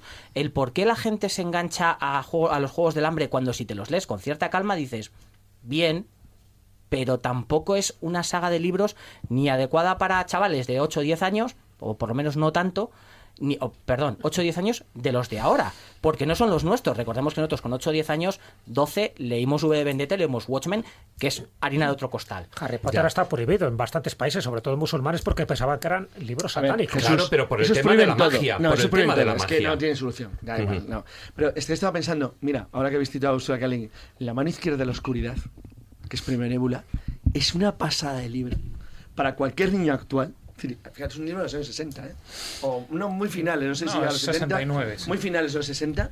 Ese tipo de libros de la ciencia ficción de la, de, la- de la época que se esperaba un mundo mejor y brillante. Hay anomalías, ¿no? Como Solaris o así, pero en general o Len, que era un tío extraño. Pero en general se esperaba un mundo feliz y mejor. De verdad que hay novelas de ficción que sigo diciendo, ¿no? ahí estoy de acuerdo a medias con Raúl, que a la gente actual le engancharía exactamente igual si los conocidos se difundieran bien. Porque siguen siendo soberbios. O sea, eh, igual se puede leer perfectamente ahora, para un niño actual. Oye, ¿podríamos incluir en todo esto a una dama que a mí me cae particularmente bien, que es a Jean Auel, la del clan del oso cavernario, o nos quedaría un poco lejos? para mí es fantasía. Sí, lo Para que mí es pasa fantasía, es que ¿eh? eh, Está bien. el problema, claro, es que estamos, para nosotros sí, para nosotros sí y la disfrutas muchísimo. El problema está en a quién se lo das. Claro. Que muchas veces el problema que tenemos con la fantasía ya no somos nosotros que mm, realmente hemos crecido y hemos vivido en, en, eh, empapados de fantasía, tapas duras y ahora estamos otra vez en, en otra generación. Sin embargo, la gente joven ponte de 20, 18 para abajo, no le puedes dar el clan del oso cavernario porque no lo va a entender. No lo van a entender. Ni les va, ni les va a llamar la atención ni la temática ni el por qué. Ese es el problema. Una preguntilla que va para vosotros dos, Raúl y Julián. Eh, evidentemente, si ahora preguntáramos en la calle, pues, saliéramos a la Gran Vía y dijéramos, a ver, ¿cuáles son vuestras series favoritas, vuestras sagas de, de fantasía? Evidentemente dirían dos, posiblemente, la de Harry Potter y la de la canción de Hielo y Fuego. Eh, de la que ahora quería hablar, sí. Juego de Tronos. Eh, Evidentemente. ¿Pero por qué? Porque se han hecho serie de televisión y se han hecho películas. ¿Hubiera ocurrido lo mismo si se hubiera hecho eh, esas mismas circunstancias, ¿no? A través de una serie televisiva de Mundo Disco, de Terry Pratchett o Las Ruedas del Tiempo de Robert Jordan? Es que existen. Es que Mundo Disco tiene su versión, lo que pasa es que es tan inglesa. Pero ah, es- ya, pero me refiero Claro. a nivel mediático. es- Claro, es que existe. el, el problema es eso, es que eh, la BBC sacó tres películas de, de Mundo Disco que son maravillosas, súper divertidas para los que lo hemos leído. Yo, yo creo que no, por, una, por un ejemplo. Hace poco he colaborado en un libro sobre series. Eh, las mejores series, o ensayos, ¿no? Cada uno hace una serie. Bien, si tú a la gente le preguntas cuáles son las mejores series de la historia, siempre ahora Breaking Bad, The Wire, Los Soprano, nada que objetar. Eh, y Fraser. Y Cheers. La- la- el humor, el sí, humor sí. siempre está en Sí. el concepto general Python. un peldaño por debajo. Entonces, el mundo disco, el problema que tiene, que nos puede gustar mucho y demás, nunca vas a tener la- el mismo grado de consideración porque es humor. Eh, y es así. Hay, hay otras series de, de fantasía y demás que tarde o temprano van a tener una relevancia parecida. Interesante esto. You're gonna be okay. And even if you're scared, you're stronger than you know. If you're lost out where the lights are blinding, caught and all the stars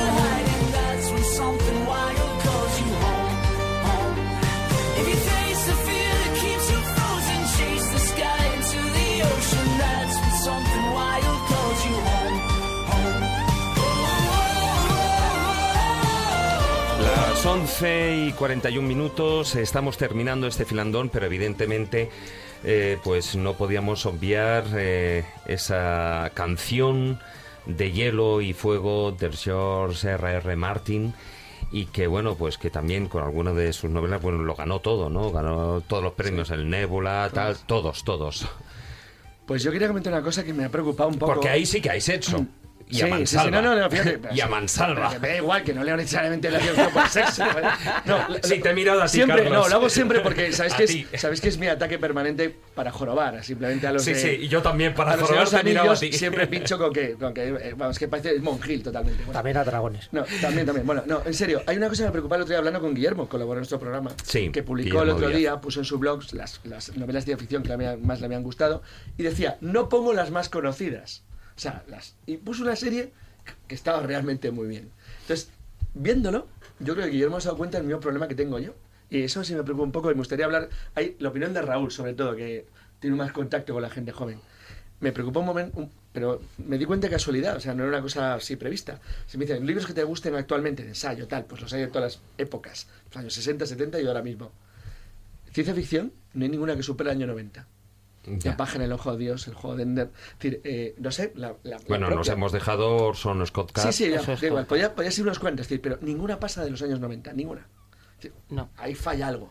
Decir, me falla a mí, probablemente. Pero también estamos en, eh, si nos fijamos Pero- en, en género, y él, él que también ha estado en, en editorial, vamos en ciclos. O sea, Sí, vamos en ciclos de, igual que pasa en, en terror. Estamos ahora en el género zombie. Al género zombie Sí, le sí, quedan sí. dos años. Bueno. Hemos pasado vampiros, Pero el género zombie tiene una rareza, y es que empieza Espera, por un libro espera. genial, que es el libro de el, el- joder, el- el- el- Max Guerra. Mundial Z, que es tan bueno que, dice que es que te destroza cualquier continuación. Pero, es que es sí, pero el problema está en que ya se ha que se zombificado satura todo. el mercado. Se satura y, y cambia. Pero y luego a Satura. Sa- Pero espera, Satura es algo que te parte Carlos, un libro genial. Pero da Es que igual, es, igual que te ocurre con Anne Rice y... Y igual, que va a ocurrir con Juego de Tronos, porque todos están buscando Juego de Tronos. ¿Por qué? Recordemos que no viene de ahora, estamos hablando del año 1999. Sí, sí, sí, sí. O sea, que es que no estamos hablando de algo primer- que... el primero yo creo es anterior incluso. ¿eh? Sí, El- 96 yo- o mi, mi- mi 97. primera, mi primera edición es del 90, 96. o sea, la primera edición que yo tengo es del Creo que 99. la americana es del 97. pero del bueno. 97, pero Sí, por sí, ahí vamos. Sí, finales sí. de los 90.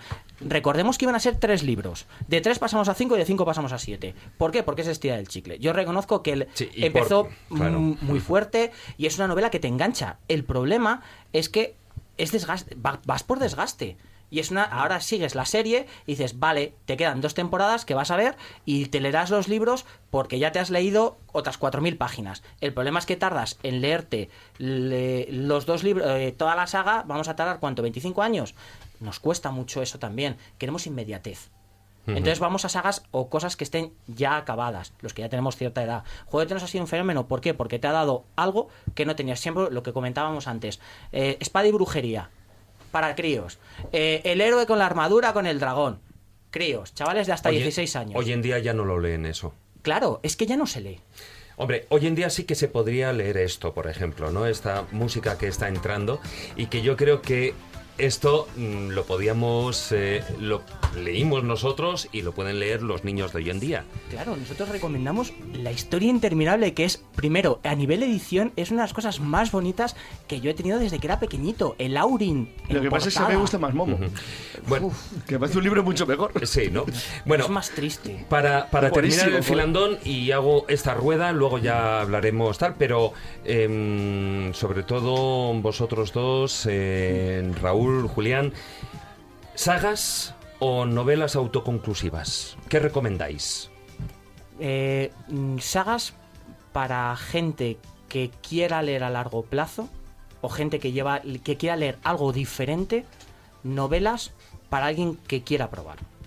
Hay veces que le puedes Sí. dar, les puedes dar las crónicas de Belgaraz, que son cinco libritos que se leen muy fácil, pero es para gente que quiera leer fantasía de forma más relajada, quiere empezar, gente lectora que quiera adentrarse en la fantasía, gente que venga del realismo, que venga de, de cosas más serias, entre comillas, lo de serio, más realistas, tienes que darles novelas, porque si no, si saben que hay más, no lo van a hacer.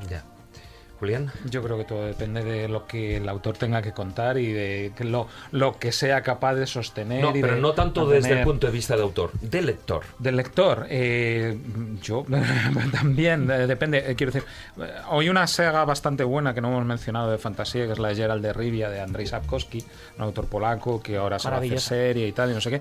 Y él conduce, él en el- las seis novelas tienen cuerpo y tienen y tienen hechura y tienen, y Además tienen es- contenido. Como, como curiosidad, viene, mucha gente se está acercando a los libros a partir del videojuego, del, videojuego, del- del de videojuego, Witcher. ¿no? Bueno, las 11.46 minutos, dejamos aquí el filandón, aunque seguimos hablando del tema, porque ahora, por supuesto, vamos a hablar eh, también de esos autores españoles.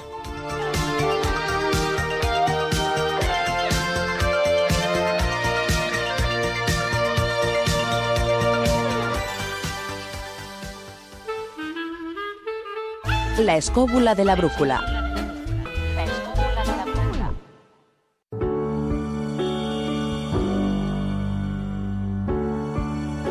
La biblioteca de Alejandría.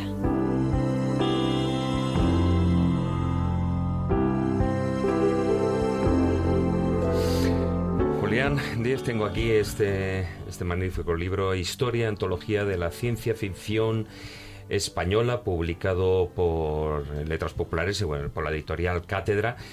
Y en él hacéis un resumen de más de siglo y medio ¿no? de, de esta existencia del género y que digamos, esa influencia española, ¿qué podría empezar? ¿Fue, ¿Empezó más hacia lo que sería una novela gótica? ¿Empezaría con Agustín Pérez Zaragoza o, existen antecedentes? En- hay antecedentes incluso en el siglo XVI, una obra es el reloj de, Prince- de príncipes.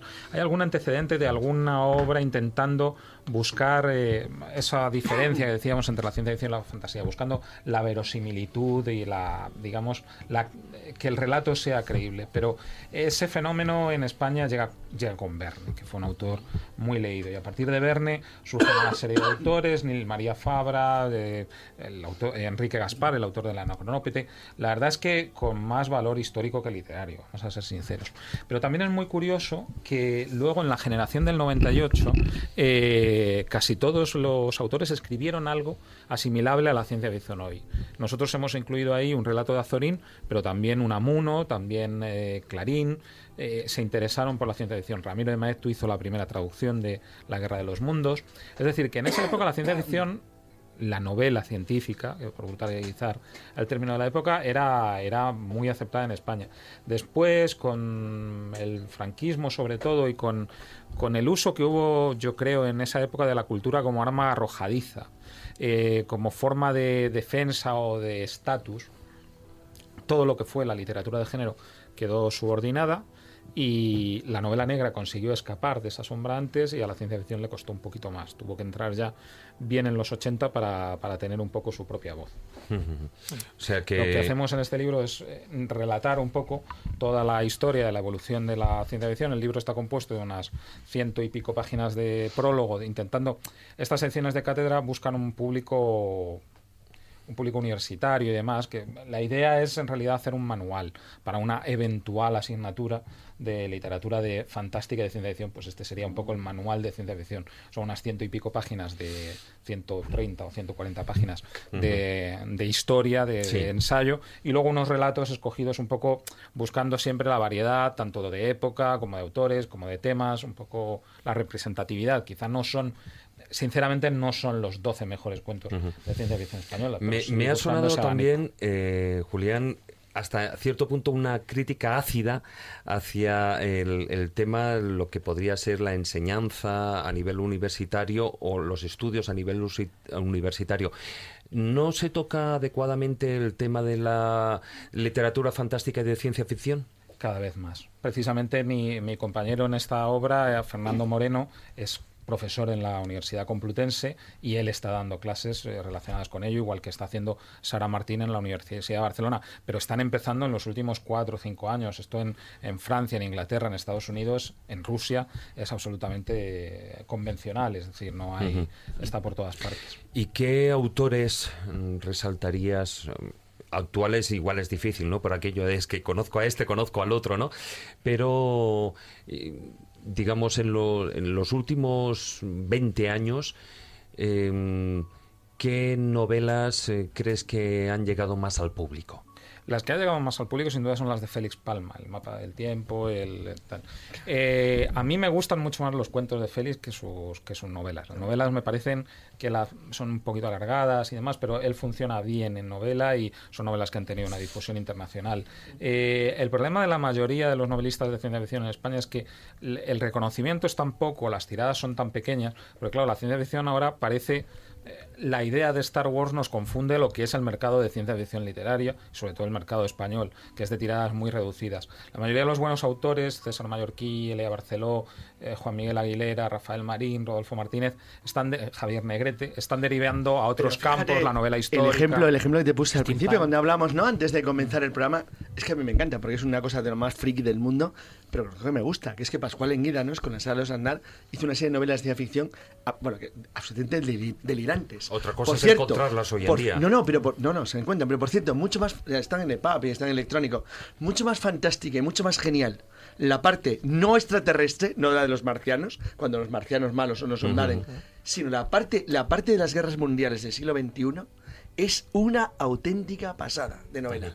De verdad, de ciencia ficción de imaginación, Una de de las derroche. novelas de Inguídanos, que por cierto él firmaba como George White. Sí, George White, pero que además sí quiere hacer, vamos, se le hace quiere hacer películas Es de la luz sólida del oeste, fondo- novelas del oeste, pero como estaba Pascual Estefanía, entonces estos, no, no, perdón, Estefanía, la fuente, no, Fuente no Estefanía. tenía dónde entrar y al final hacía novelas de espacio donde había duelos en los bares, tiros, es lo mismo. Pero, pero bueno, que pero se No, no, y una además a mí- salida. yo, yo, le, yo le conocí a Pascual y- claro, era un señor igual que ocurre con Ángel Torres Quesada, no sé si habéis leído algo de sí. eh, que son señores que el Ángel Torres Quesada era pastelero, Pascual Enguida no era totalmente sí. Y bueno, a- eran capaces en cambio de tener esas creaciones. Bueno, pues dejamos aquí y vamos a escuchar uno de esos relatos de un autor actual, un mini relato.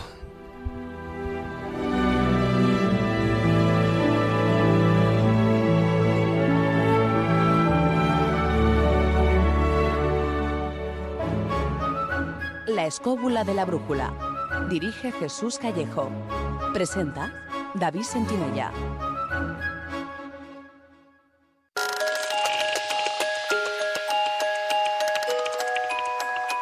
Historias bífidas.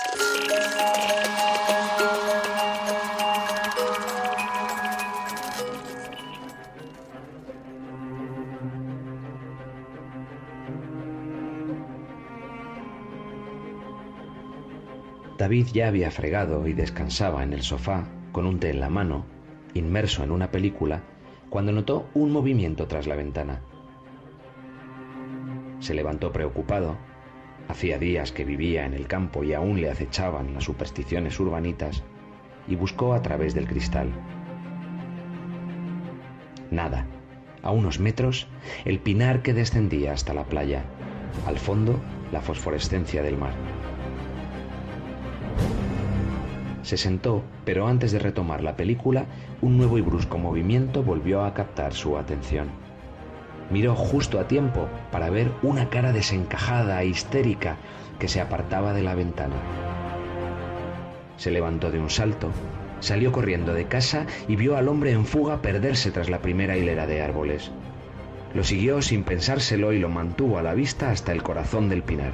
Allí, una vez perdido su rastro, comenzó a dudar.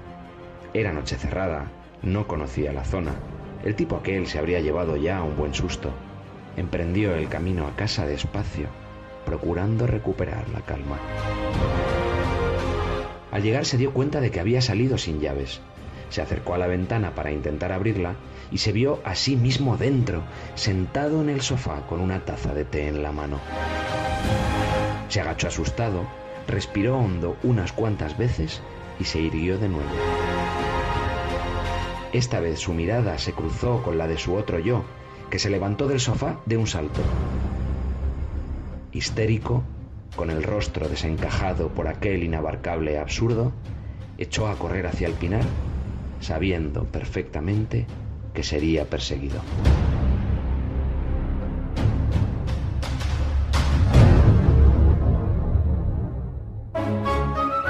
La escóbula de la brújula.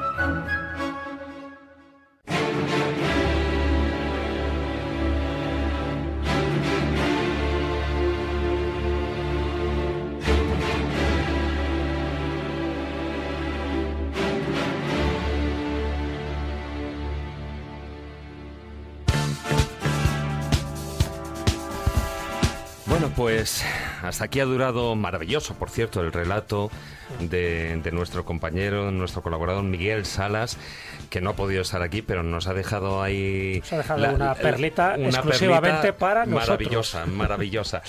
Y bueno, y antes de que se nos pase el tiempo, os tenemos que comunicar una cosa. Le- con la escóbula de la brújula vamos a llevar el, el programa en directo y vamos a estar en Mérida el sábado 22 de octubre. Es decir, ahí todo el equipo nos desplazaremos hasta esta augusta emérita, la monumental Mérida, que ha sido nombrada capital iberoamericana de la cultura gastronómica en 2016. Allí grabaremos una edición especial dedicada a los alimentos sagrados, evidentemente, a los manjares de, las dios, de los dioses, sus tabúes, rituales, etc. Y lo haremos, precisamente esos manjares de los dioses, lo haremos en un marco incomparable, ni más ni menos que el templo romano de Diana, que por fin abre sus puertas al público. Así que, como veis, bueno, será una ocasión única, ya que cuando estemos haciendo ahí el programa eh, nos contemplarán dos mil años de historia. Ahí es nada. Y por ello queremos haceros partícipes de este magno evento. eh, a todos vosotros, todos los oyentes que deseéis estar ese día con nosotros. Eh, además, tras la grabación del programa, tendremos la oportunidad de disfrutar de una ruta guiada por nuestra colaboradora, la gran Israel Espino, y visitaremos algunos de los rincones más mágicos de, Mérida.